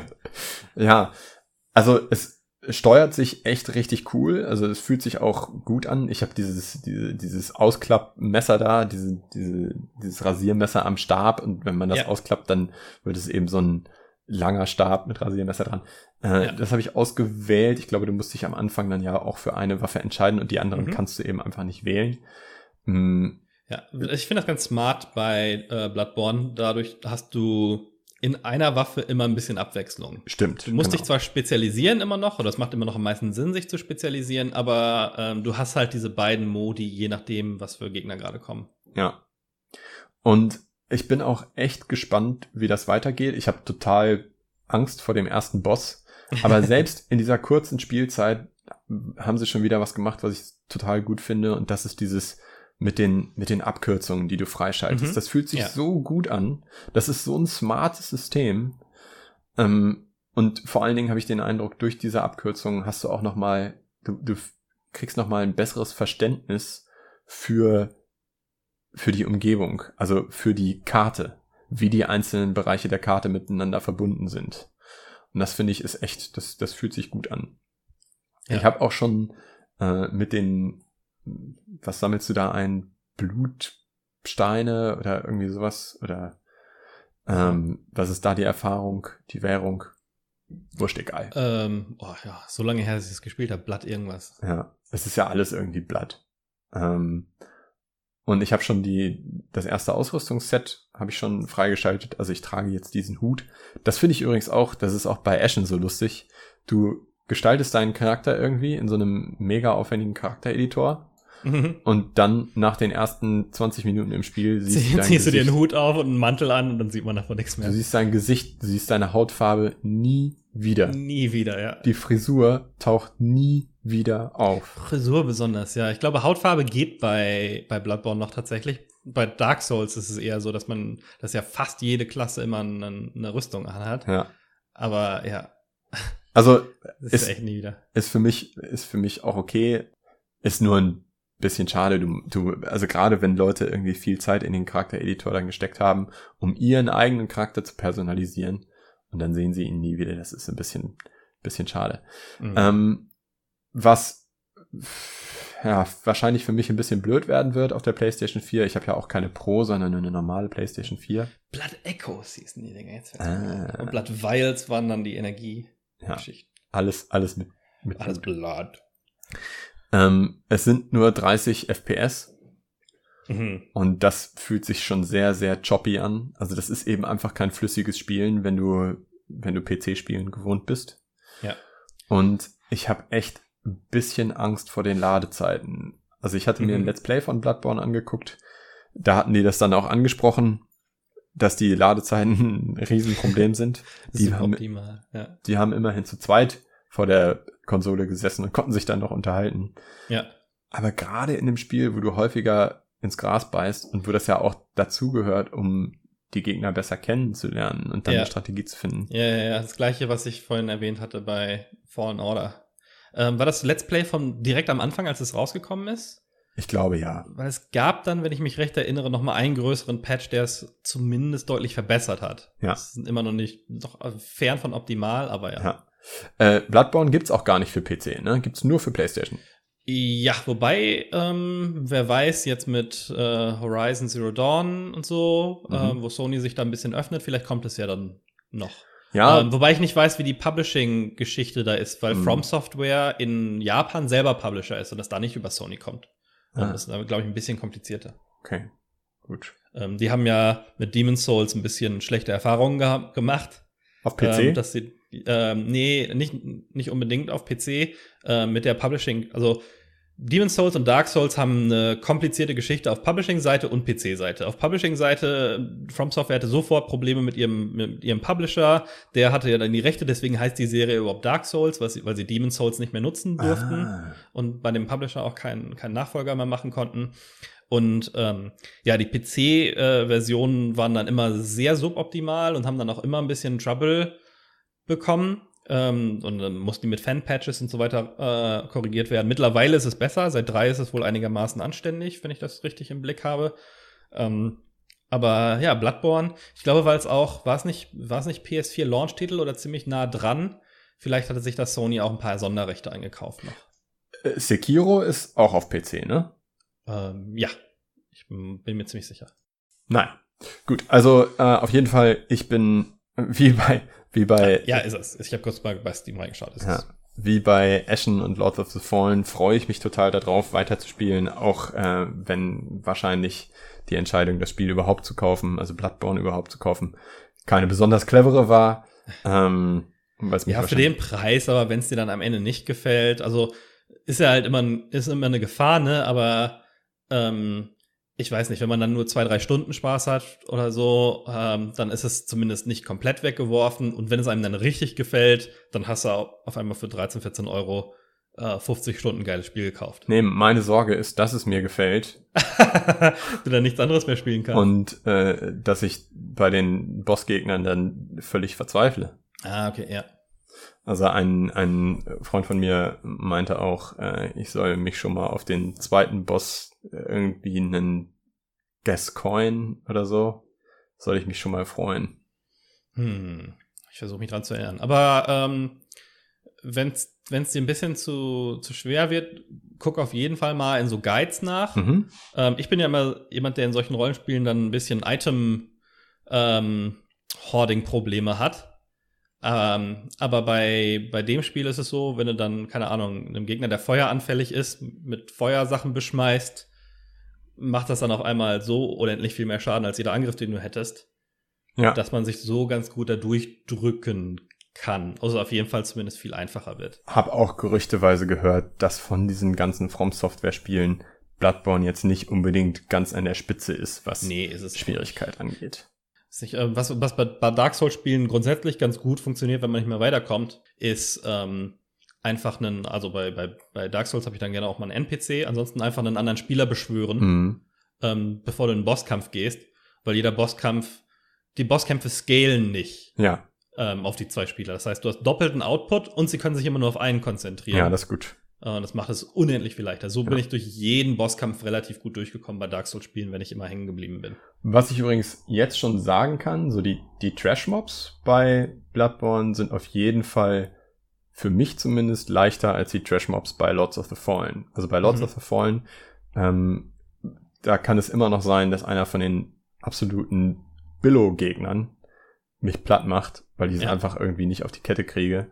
Und so kräftig sind zumindest die Gegner in den ersten anderthalb Stunden bei Bloodborne nicht gewesen. Jetzt mal abgesehen von diesem, ja. Von diesem Werwolf, den du da direkt in dem ersten Raum begegnest. ist ein bisschen stufiger. Hast du diesen fetten Typen äh, gesehen? Relativ am Anfang, wenn du die Leiter hochkletterst, direkt ja. rechts ab ist so ein, so einer, so ein fetter Typ, der relativ schwierig ist. Den habe ich gesehen. An den habe ich mich nicht herangetraut. Der hat mich einmal ja. zerlegt mit einem Schlag oder zwei Schlägen. Dann habe ich mich da nicht mehr herangetraut. Genau, und solche, solche Sachen gibt, also die werden nachher ein bisschen leichter und wirst ein bisschen besser mit denen umzugehen. Und die sind halt nicht immer vermeidbar. Das heißt, ja. es gibt mehr so Zwischenstufen an Gegnern, die hin und wieder immer kommen. Also es gibt, glaube ich, die besonders leichten, die einfach befriedigend sind, die wegzuhauen, die trotzdem dich umbringen können, wenn du mal nicht aufpasst. Mhm. Und dann gibt es diese, gibt es welche, die, oh, das ist wieder mal so ein happiger äh, hier und da, ähm, die nicht wirklich wie Bosse sind, also nicht ganz so schwer, aber wo du halt schon noch mal schluckst, wenn du sie siehst. Ja. Ich bin gespannt. Cool. Soll ich über mein letztes reden, bevor du dein letztes raus? Sehr gerne, ja. Haus? Ähm, ich habe PC Building Simulator gespielt. PC Building Simulator. Ja, äh, ich hatte es ja letztens einmal so in Discord geschmissen und du so, was? ähm, und das Einzige, was ich, was ich da schon hab durchblicken lassen, was mich über, überrascht hat und auch dazu gebracht hat, das zu kaufen, es hat einen Kampagnenmodus. Okay, am Anfang baust du einen PC auf einem äh, Papier zusammen und später einen PC für ein Atomkraftwerk? Genau so. Nee, fa äh, fast. Also äh, ich hab's, ich hab's, ich hab's gefunden, weil ich mich ja, weil ich ja gerade meinen PC aufrüste und da in so eine Spirale gefallen bin, wo ich eigentlich nur eine neue Grafikkarte brauche und nächsten Montag wahrscheinlich bis auf RAM und Netzteilen einen komplett neuen PC stehen hab. Äh, wo wirklich alles dann ausgetauscht ist, Prozessor, Motherboard, ähm, und es war aber alles ein bisschen scary, weil ich habe noch nie einen PC komplett gebaut. Mhm. Ich habe immer Komplettsysteme ge gekauft, ähm, weil ich es auch einfach einfacher fand, eine, eine Garantie auf alles zu haben, weil ich nicht so sicher war mit, mit ähm, Problemdiagnostik und sowas. Ich habe mal einen RAM-Slot ausgetauscht, meine Festplatte eingebaut und sowas, aber noch nie einen kompletten PC zusammengebaut. Und ähm, Jetzt hat, war aber mit dem mit der Grafikkarte auch ein Motherboard-Transplant in ein neues Case nötig, weil ich einen größeren Lüfter hatte, der nicht mehr ins alte gepasst hat. Und ähm, das hat das Ganze für mich so, na, auf Englisch sagt man demystified, mhm. ähm, hat halt diese, äh, wirkt halt nicht mehr so bedrohlich äh, und, und magisch auf mich. Das ist jetzt machbar. Ich habe mir da viele Videos angeguckt. Ähm, ist YouTube super für sehr viele detaillierte Guides. Ähm, ähm, ganz, ganz lustig, The Verge, die ja so ein riesen Blog sind über Technologie, hat einen richtig schlechten Guide vor so einem Jahr, anderthalb vielleicht fast, ähm, und wurden dann von allen lächerlich gemacht. Das heißt, da habe ich alles gelernt, was man nicht machen sollte. äh, weil, weil dann jeder natürlich im Detail erklärt hat, was da falsch war. Und dann bin ich halt auf PC Building Simulator gestoßen, ähm, weil das in den YouTube-Channels dann als eine der, der vorgeschlagenen Sachen kam und dachte mir so, hm, ähm, naja, weiß ich jetzt nicht, ob sich das, das lohnt. Und dann habe ich auch zwei Sachen darüber gelernt. Das eine ist halt, dass es einen Kampagnenmodus gibt, dass da echt was zu tun äh, gibt. Ich hätte es mir jetzt nicht gekauft, nur um irgendwie ein Fantasiesystem zusammenzubauen. Und dass alle Teile ähm, echte, im Laden erhältliche Sachen sind. Wow. Das sind alles Marken, Marken, Marken-Cases, Marken-Grafikkarten, Marken-Motherboards, wo alles an den richtigen Stellen ist. Es gibt, es ist nicht immer hundertprozentig realistisch überall, aber ähm, es sind halt alles, es ist alles echte Hardware. Du kannst dir quasi einen PC zusammenstellen und siehst dann, wie der in echt aussieht. Und mein Case gibt es da im Spiel, ohne, ohne die Nicht-RGB-Version, die nicht so bunt leuchtet, aber ähm, das war ganz witzig, da mal zu gucken, wo passt denn was hin und wie könnte man das umstellen und so. Und äh, kann man, kann man über dieses Spiel tatsächlich richtig lernen, wie man sich einen eigenen es PC hat, bauen kann? Es hat tatsächlich einen Learn-to-Build-Modus ähm, in dem es dir erklärt, was die verschiedenen Teile sind und worauf so zu achten ist. Ich würde es allerdings nicht als meine einzige Quelle nehmen. Ja. Es ist nicht immer ganz, so es hindert dich nicht daran, an deinem Computer rumzubauen, während der Stromstecker eingesteckt ist, was vielleicht nicht die beste Idee ist. Okay, ja. Ähm, es gibt hier so ein paar Sachen, bringt es dir nicht wirklich bei, Kabelmanagement und solche Geschichten. Aber im Grunde äh, lernst, kannst du da echt lernen, wie man einen PC zusammensteckt. Was ja auch nicht so kompliziert ist, muss man sagen. Die Sachen sind ja alle standardisiert mittlerweile. Mhm. Ähm, und man kann ja nicht so viel falsch machen. Also es wird nicht umsonst Lego für Erwachsene oft genannt ja mittlerweile. Ja, ich, also wo ich beispielsweise immer äh, Sorge hätte, ist, äh, ist mein Netzteil immer noch kräftig genug, mhm. um die einzelnen Sachen zu unterstützen. Und dann, ähm, wie sieht es mit den, mit den richtigen Steckplätzen aus? Äh, wählst du auch genau das richtige RAM aus? Äh, ist das RAM, das du verwendest, kompatibel mit dem alten RAM? Und, und, und solche Scherze. Ja, ich glaube, da wird im Internet immer viel Sachen böser erzählt, als sie in echt sind. Mhm. Ähm, es gibt so ein paar Sachen, die richtig scheiße sind. Also Intel zum Beispiel, die letzten zwei äh, Core-Reihen haben immer noch das, den gleichen Socket der heißt auch noch gleich, 1151 oder was. Aber ist nicht mehr kompatibel miteinander. Oh, das Gott. heißt, ähm, äh, äh, die 8000er und 9000er Serie brauchen bestimmte Motherboards, ja. die anders sind als alle anderen davor. Okay. Äh, das ist ein bisschen verwirrend, aber ansonsten alles, was einigermaßen modern ist, ist DDR4. Das heißt, der RAM ist immer kompatibel. Wenn du den RAM falsch einsteckst oder Slots hast, die nicht miteinander äh, nicht auf der gleichen Geschwindigkeit sind, ist das Schlimmste, was eigentlich passiert, also so Leute sagen dir halt immer, oh, muss, müssen alle die gleichen Megahertz-Zahlen haben, musst du in die richtigen zwei Slots stecken, nicht in irgendwelche Slots auf dem, auf dem Board. Aber das Schlimmste, was passiert, wenn du wirklich zwei unterschiedliche RAM-Blöcke nebeneinander steckst auf dem Board, die beide unterschiedliche Größen und Megahertz-Zahlen haben, ist, dass es nicht im Dualband-Modus läuft, dadurch ein bisschen langsamer und es auf der Megahertz-Frequenz des langsamsten RAMs läuft. Okay, ja, gut. Aber es wird nicht deinen Computer kaputt machen. Es wird ja. immer noch ganz normal funktionieren. Netzteil war ich tatsächlich auch ein bisschen worried. Ich glaube, das war auch mal ein Problem, was ich mit meinem alten Ultraforce-PC hatte, den ich dann aber eingeschickt und gefixt gekriegt habe mit einem neuen Netzteil. Und ähm, es gibt mehrere Webseiten, PC Parts Packer und dann noch mal einen, wo ich mir jetzt der Name nicht einfällt, dass ich mir zusammen gegoogelt habe, wo du deine Teile auswählst und dann sagt er dir, wie viel Watt Strom der braucht. Und bei meinen Zusammensetzungen war das immer so 400 Watt-ish. Mhm. Ähm, und ich habe ein 650 Watt Netzteil. Ja, okay. Das heißt, ich, ich könnte wahrscheinlich noch eine zweite Grafikkarte einbauen und wäre ja. noch ja. easy drin. Aber selbst mit Overclocking und bla bla bla, was ich nicht jetzt groß vorhab, wenn dann vielleicht leicht, komme ich nicht mal annähernd daran. Das heißt, da fühle ich mich relativ safe. Ja. Ähm, und aber um wieder aufs Spiel zurückzukommen, ähm, du kannst dir dann da quasi dein System zusammenstellen. Ähm, das, das, ein paar Sachen, die ich jetzt gerade erzählt habe, sind auch da nicht so wichtig. Also, wo du die RAM-Slots reinsteckst, macht keinen Unterschied, was ich ein bisschen schade finde. Ähm, das hätte ich mir vielleicht ein bisschen, ein bisschen mehr noch gewünscht, dass es zumindest irgendwie in der Performance einen Vorteil gibt. Denn du kannst tatsächlich dann einen 3D-Mark laufen lassen auf dem virtuellen Rechner Ach. und er gibt dir dann einen Score. Cool. Und ähm, da kommen wir dann auch zum äh, zu dem Karrieremodus. Ähm, die Geschichte ist, du übernimmst quasi einen Computer-Repair-Shop von deinem Onkel. Der ist irgendwie auf einer Insel und hat gesagt, das ist doch alles scheiße hier, mich mag keiner. Mach du das mal weiter hier, Neffe. Und ähm, du musst dann halt für andere Leute deren Computer fixen.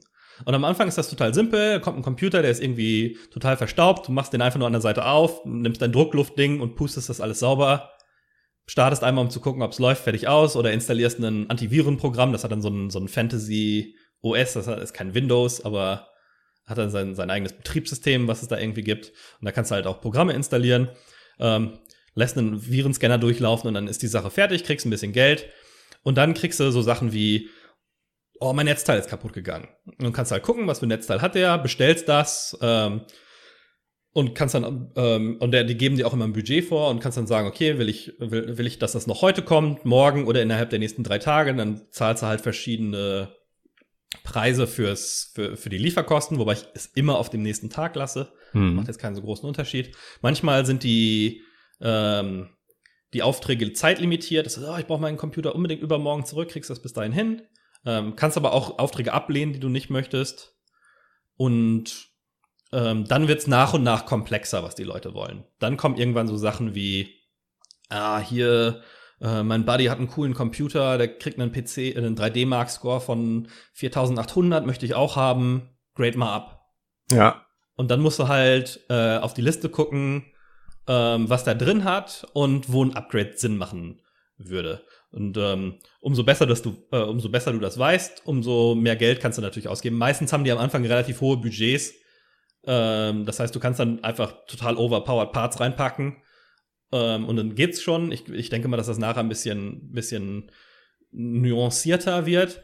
Aber du kriegst dann auch Hilfe vom Spiel. Das heißt, du kannst dir ein Tool runterladen, äh, wo du alle verfügbaren Grafikkarten und, und CPUs siehst und wie, wie die Geschwindigkeit sich gegenüber verhält. Mhm.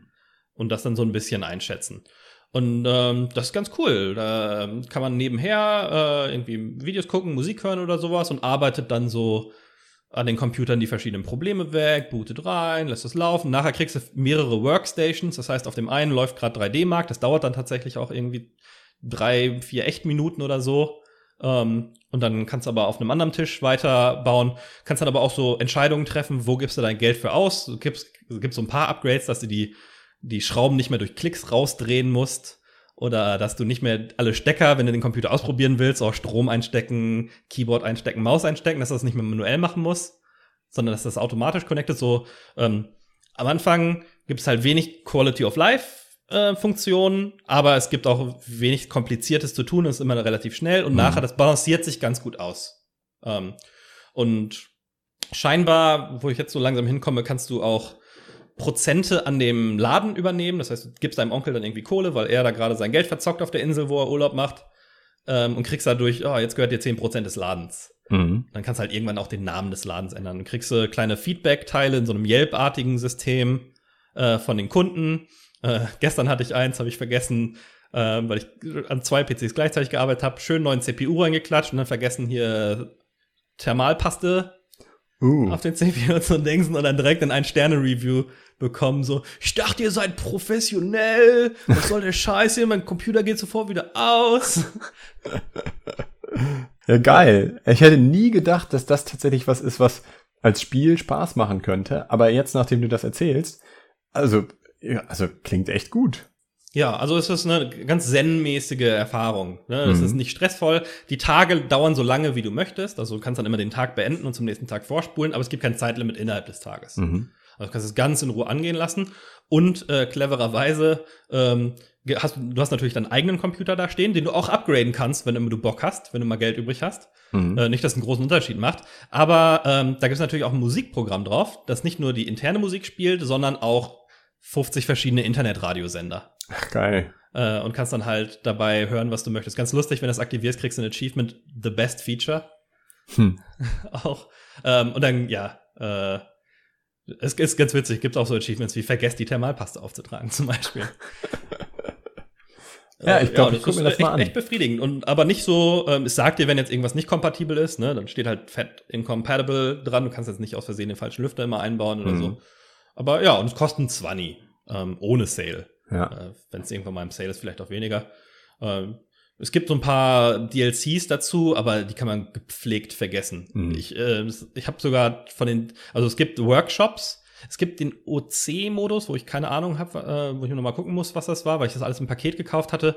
Äh, es gibt aber andere Workshops und dann bist du halt in so einem total fancy Republic of Gamers oder N NX, äh, wie, wie heißt, jetzt habe ich vergessen, wie diese NZXT-Marke. Ähm, also in so einem, so einem oder im Razer-Workshop oder okay, sowas. ja. Ähm, sieht halt total spacig, fancy aus und so. Und ähm, der normale Workshop, es sieht aber aus wie, wie, wie ein kleines Schlafzimmer oder sowas. Was oder so ein kleines Wohnungszimmer. Und das macht eigentlich viel mehr Spaß, weil du viel mehr das Gefühl hast, ich baue hier gerade meinen kleinen Computer-Repair-Shop auf. Mhm. Das, das, das Feeling kommt überhaupt nicht rüber in diesem fetten Republic of Gamer Store, in dem ich zuerst gespielt habe. Das heißt, da kann man getrost auch den DLC erstmal ignorieren, weil es eigentlich ohne ihn mehr Spaß macht, oder ja. nicht zu benutzen. Ja, ich, ähm, ich muss nur mal gucken, wie aktuell tatsächlich die Hardware ist, weil ähm, du schaltest die nach und nach frei im Karrieremodus. Mhm. Und ähm, das Beste, was ich bisher habe, ist eine 89 Ti oder so. Oh, okay. Also ist noch ein bisschen Luft nach oben ja, offen. Ja. Äh, und es gibt natürlich einen Free-Build-Modus, wenn du einfach mal rumspielen willst und gucken willst, wie dein PC aussehen könnte. Es gibt auf jeden Fall Mother Motherboards für die neuen Core 8900, äh, 8000 und 9000er Serien. Ähm, also denke ich mal schon, dass da relativ aktuelle Hardware mit drin ist. Ja. Ja, ist ja, auf also jeden Fall in den total überraschend, wie befriedigend das war, ja. dass, äh, das ist, wie viel Spaß das macht. Und wenn man sich so ein bisschen damit beschäftigen will, ein bisschen rumprobieren, ohne dass man jetzt direkt hunderte oder tausende von Euros ausgeben will für seinen, für seinen Water-Cooled High-End Gaming-PC, nicht, dass man jetzt wirklich was damit spielen könnte im In-Game. Aber ist schon, ist schon ganz witzig. Also gerade dadurch, dass alles echte Hardware ist, macht das mehr Sinn, als ich das am Anfang gedacht hätte. Krass. Ja, das, das war's. Ansonsten ist es nicht besonders fancy, gibt es keinen Mehrspielermodus oder sonst irgendwas. Ja, gucke ich mir auf jeden Fall mal an. Also vielleicht ist es ja auch mal im Sale, dann, dann macht es vielleicht sogar noch mehr Sinn. Ja. Mal gucken. Ja, also ich habe es neun Stunden gespielt bisher. Wow. Naja, gut, aber du meintest ja auch, man kann es so ein bisschen nebenher spielen. Ja, genau. Ist gut, um irgendwie ein YouTube-Video bei. Ja. Für mich das letzte Spiel, da kann ich tatsächlich am kürzesten drüber reden. Das habe ich auch am kürzesten gespielt. Hm, für Ghost Recon Breakpoint mhm. kam jetzt, oh Gott, wann war denn das? Vor zwei Tagen? Ich glaube ja. ja. Das interessiert mich jetzt so richtig, ja. weil es sein kann, dass ich jetzt, weil ich brauche ja für meinen neuen PC dann auch neue Spiele. Ja. Ich habe natürlich auch den, den, meinen Bildschirm abgegradet, das heißt, ich kann jetzt entweder in 144 Hertz oder äh, 1440p in älteren Spielen auch manchmal beides mhm. äh, spielen. Ähm, und das heißt, ich brauche jetzt gerade neues Futter dafür. Ja. ich habe das letzte Jahr fand ich ja super geil und dann fand ich den, den Move zum neuen super scheiße. Und jetzt will ich, dass du mir sagst, dass es jetzt ein Spiel ist, was ich lieben werde. Okay, also, ähm, was haben sie gemacht? Sie haben äh, sich die Kritik zu Herzen genommen. Also viele Leute, die von den alten Ghost Recon-Teilen kamen oder eben jetzt auch von Wildlands kamen, haben ja gesagt, Ghost Recon Breakpoint ist die letzte Scheiße, weil es dieses äh, Gear-Score-System hat. Also mhm. jede Waffe hat einen gewissen Gear-Score und bei menschlichen Gegnern ist es gar nicht so relevant. Menschliche Gegner kannst du, konntest du auch mit diesem Gear-Score-System eigentlich immer noch mit äh, Kopfschüssen relativ einfach ausschalten. Aber du hattest ja auch Drohnengegner oder du hast ja auch Drohnengegner. Mhm. Ähm, und bei denen spielt es dann schon eine Rolle, was deine Waffe für ein Level hat. Und nicht nur deine Waffen haben ein Level, sondern auch deine Schuhe, deine Hose, dein, dein Hut, dein Helm, ähm, Handschuhe haben alle ein Level. Und ich hasse es immer mit einem Level 2 Hut aus dem Haus zu gehen, weißt du? Ja. Das ist halt nicht das Gleiche. Also, äh, und sie haben nicht nur ein Level, sondern sie haben dann tatsächlich auch einen Seltenheitsgrad. Also, äh, wie man das kennt, Common, mhm. Rare, Epic, Legendary. Und dann hat natürlich einen Legendary Hut, hat äh, nicht nur ein Attribut, das er verbessert, sondern vielleicht drei Attribute, die er verbessert. Und was, was ist ein Attribut? Also ein Attribut kann beispielsweise sein, ähm, sowas wie Handling oder Weapon Sway oder Accuracy oder Reload Speed, solche Ja. Geschichten. Bei, bei Waffen, aber wie ist das bei der Kleidung? Ich glaube, das ist bei, bei Kleidung nicht mal großartig anders. Ähm, es kann sogar sein, dass die Was? Kleidung die Waffenattribute verbessert. Ich bin jetzt nicht, bin jetzt nicht hundertprozentig sicher. Es kann aber auch sowas sein wie, ähm, wie schnell du läufst, wie schnell deine Ausdauer sich regeneriert, wie schnell deine Mhm. Ausdauer sich verbraucht. Sie haben bei Breakpoint nämlich auch Ausdauer eingeführt, die du brauchst, um zu sprinten. Die Ausdauer geht aber auch verloren, wenn du einen, äh, einen Hügel runterslidest. Also manche Hügel sind zu steil, dass du sie Ja. noch normal runtergehen könntest. Du fällst dann auf die Schnauze und slidest sie runter. Und wenn dann deine Ausdauer weg ist, dann purzelst du komplett völlig unkontrolliert und verlierst auch Lebensenergie diesen Berg runter. Ähm, okay. Ja, Also, äh, als du angefangen hast zu reden, hatte ich da eigentlich gar nichts gegen, weil beim Wandern finde ich, ist immer das Schlimmste, einen steilen Hügel runterzugehen. mhm. Ist immer eine, eine total doofe äh, Fußposition, aber wenn mir dann die Stamina ausgeht, quasi im echten Leben, kann ich mich einfach hinsetzen und kurz warten ja. und dann den Hügel weiter runtergehen. Ja. Ähm, alle diese Systeme finden unterschiedliche Leute unterschiedlich geil. Ja. Und deswegen haben sie jetzt den sogenannten Immersive Mode eingeführt, der in ganz vielen Bereichen wieder eher so ist wie Wildlands. Okay. Also beispielsweise, und das ist unfassbar smart. Sie haben diesen Gearscore komplett gestrichen für den Immersive Mode. Aber du kannst jederzeit wieder zurückwechseln. Und was auch verdammt smart ist, du kannst mit deinen Freunden im Koop spielen und jeder hat seine eigene Einstellung. Ah, okay, cool. Also wenn, ähm, wenn du den Gearscore total geil findest, dann findest du eben in der Kiste äh, die Waffe Level 225. Ich Ja. finde in derselben Kiste aber vielleicht einfach nur die Waffe. Und da Ja. du im Immersive Mode nur zwei Langwaffen und eine Kurzwaffe tragen kannst, ähm, hast du eben einfach die, die Wahl, will ich jetzt eine der Waffen, die ich trage, mit dieser Waffe aus der Kiste ersetzen oder eben nicht. Ja. Du bekommst sogar, wenn du ähm, Und die Waffe macht so viel Schaden, wie sie halt machen würde. Oder also, Genau. ja, Also- Schrotflinte, 12 Gauge und so viel Schaden macht halt eine, eine 12er Kaliber Schrotflinte. Genau. Ja. Ja, also du hast dann auch verschiedene Schrotflinten äh, und die unterscheiden sich dann eben in den unterschiedlichen Attributen wie Handling, Accuracy, Mhm. Weapons Way oder einfach nur Munition. Das haben sie im letzten Jahr auch gemacht, was ja auch Sinn gemacht hat, weil eine längere Waffe ist halt langsamer in der Bedienung. Oder Genau. Ja. Oder wie lange es dauert, sie nachzuladen und so weiter. Ja, ja, also genau. die Waffen haben weiterhin diese Attribute, aber jede Waffe von einem bestimmten Typ, also jedes G36, wenn es jetzt nicht irgendwie ein mega fancy G36C AY Schlag mich tot ist, Ja. ähm, hat die gleichen Attribute. Du, Ähm, gibt es immer noch dieses, dieses System, dass du da verschiedene Visiere draufklatschen kannst? das und so gibt es weiter? weiterhin Mhm. und damit verbesserst du auch deine persönliche Instanz dieser Waffe. Ja. Ich weiß aber nicht genau, was passiert, wenn du die jetzt ablegst und dann das nächste G36 findest, ob das dann auch wieder genauso gemoddet ist, wie du es gewohnt bist. Ja, ja. Okay. Hm, Aber das fand ich am ersten ganz gut, dass du dann quasi sagen konntest, okay, Handling ist mir nicht ganz so wichtig, ähm, oder, äh, ähm, sondern Recoil Management Ja. oder sowas. Genau. Und äh, was ich auch wiederum sehr smart finde, ist, nur weil du so eine Waffe in der Wildnis findest, hast du die nicht für alle Ewigkeiten, sondern Mhm. um eine Waffe dann eben für alle Ewigkeiten zu haben und dann auch im Biwak oder in deiner Basis wieder ausrüsten zu können, musst du eben die Blaupause finden.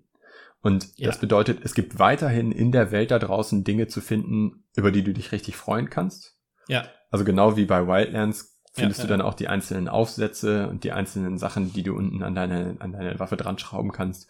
Und die großen Magazine findest du auch weiterhin Mhm. in der Welt. Und erst wenn du sie gefunden hast, kannst du im Gunsmith deine Waffe entsprechend anpassen. Aber ähm, du brauchst nicht mehr, du brauchst nicht mehr in jeder Basis nach fünf verschiedenen Kisten suchen, weil in jeder dieser Kisten ja eine Waffe mit einem höheren Gearscore liegen könnte Ja. sondern du hast jetzt vielleicht in jeder Basis noch eine Kiste, die du finden, die du einmalig finden kannst. Und dann findest du eben eine Blaupause von der Waffe oder du findest eben die den entsprechenden Aufsatz für die Waffe. Das ist verdammt smart. Und sie haben noch ein paar andere Sachen. Also du, du musst nicht einfach nur hart entscheiden zwischen Immersive, Immersive Mode und nicht Immersive Mode, Mhm. sondern es gibt für verschiedene Einstellungen, äh, verschiedene oder für verschiedene ähm, Bereiche gibt es verschiedene Einstellungsmöglichkeiten. Also beispielsweise, du kannst sagen, wie wichtig ist dir das mit diesem Stamina, mit der Ausdauer? Willst du beispielsweise einfach unbegrenzt lange laufen können? Oder sagst du, ja, für den Realismus ist es eigentlich schon ganz cool, wenn es begrenzt ist, aber ähm, es muss nicht so stark begrenzt sein. Also es muss nicht maximal begrenzt sein, sondern ich will eben eine Abstufung dazwischen. Oh, cool. Ja. Das ist verdammt gut. Du kannst beispielsweise auch sagen, wie viel soll dir im HUD angezeigt werden? Ne? Also willst du einfach nur einen Kompass oder willst du eine Minimap? Sollen auf ja. der Minimap die Bereiche gekennzeichnet werden, wo die Gegner sind? Oder willst du nicht mal diese Bereiche, wo die Gegner sind, gekennzeichnet ja, haben? Ja, ja, das hat mir bei Wildlands total gut gefallen. Äh, das war ja auch schon so, dass du das alles an- und abstellen konntest. Und ja. Da habe ich mir das genauso zusammengestellt, wie ich das gerne haben möchte. Genau, und also du hast in diesen verschiedenen Bereichen wirklich sehr viele Einstellungsmöglichkeiten, kannst ganz viel feintunen, kannst das Spiel genauso machen, wie du es gerne hättest. Du kannst zusätzlich auch noch für die Gegner sagen, ob die Gegner schwer, einfach oder mittel sein sollen. Mhm. Ich glaube, für die Gegner gibt es sogar vier unterschiedliche ist das dann Abstufung. Lebensenergie oder ist das, wie viel die Drohnen aushalten oder ist, wie smart die sind? Das kann ich dir leider nicht sagen, das weiß ich nicht genau. Aber ich habe jetzt mit diesem Immersive Mode jetzt einfach mal eine halbe Stunde gespielt und es fühlt sich so viel besser an. Okay, cool. Du, du findest jede Hose auch nur einmal und wenn du eine neue Hose gefunden hast, dann verändert die deinen Charakter optisch. Aber du ja. brauchst nicht einfach nur, weil die andere Hose, die total lächerlich aussieht, nochmal mm. einen zusätzlichen ja. Prozentpunkt auf äh, Stamina-Erholung gibt. Ja, ja, das Rollenspielproblem. Ich habe genau. eine orangene Rüstung, eine lila Hose und einen grünen Helm, ja. weil das halt am besten ja. statsmäßig funktioniert. Das ist, das ist wirklich, wirklich, wirklich sehr Super angenehm. cool. Ja.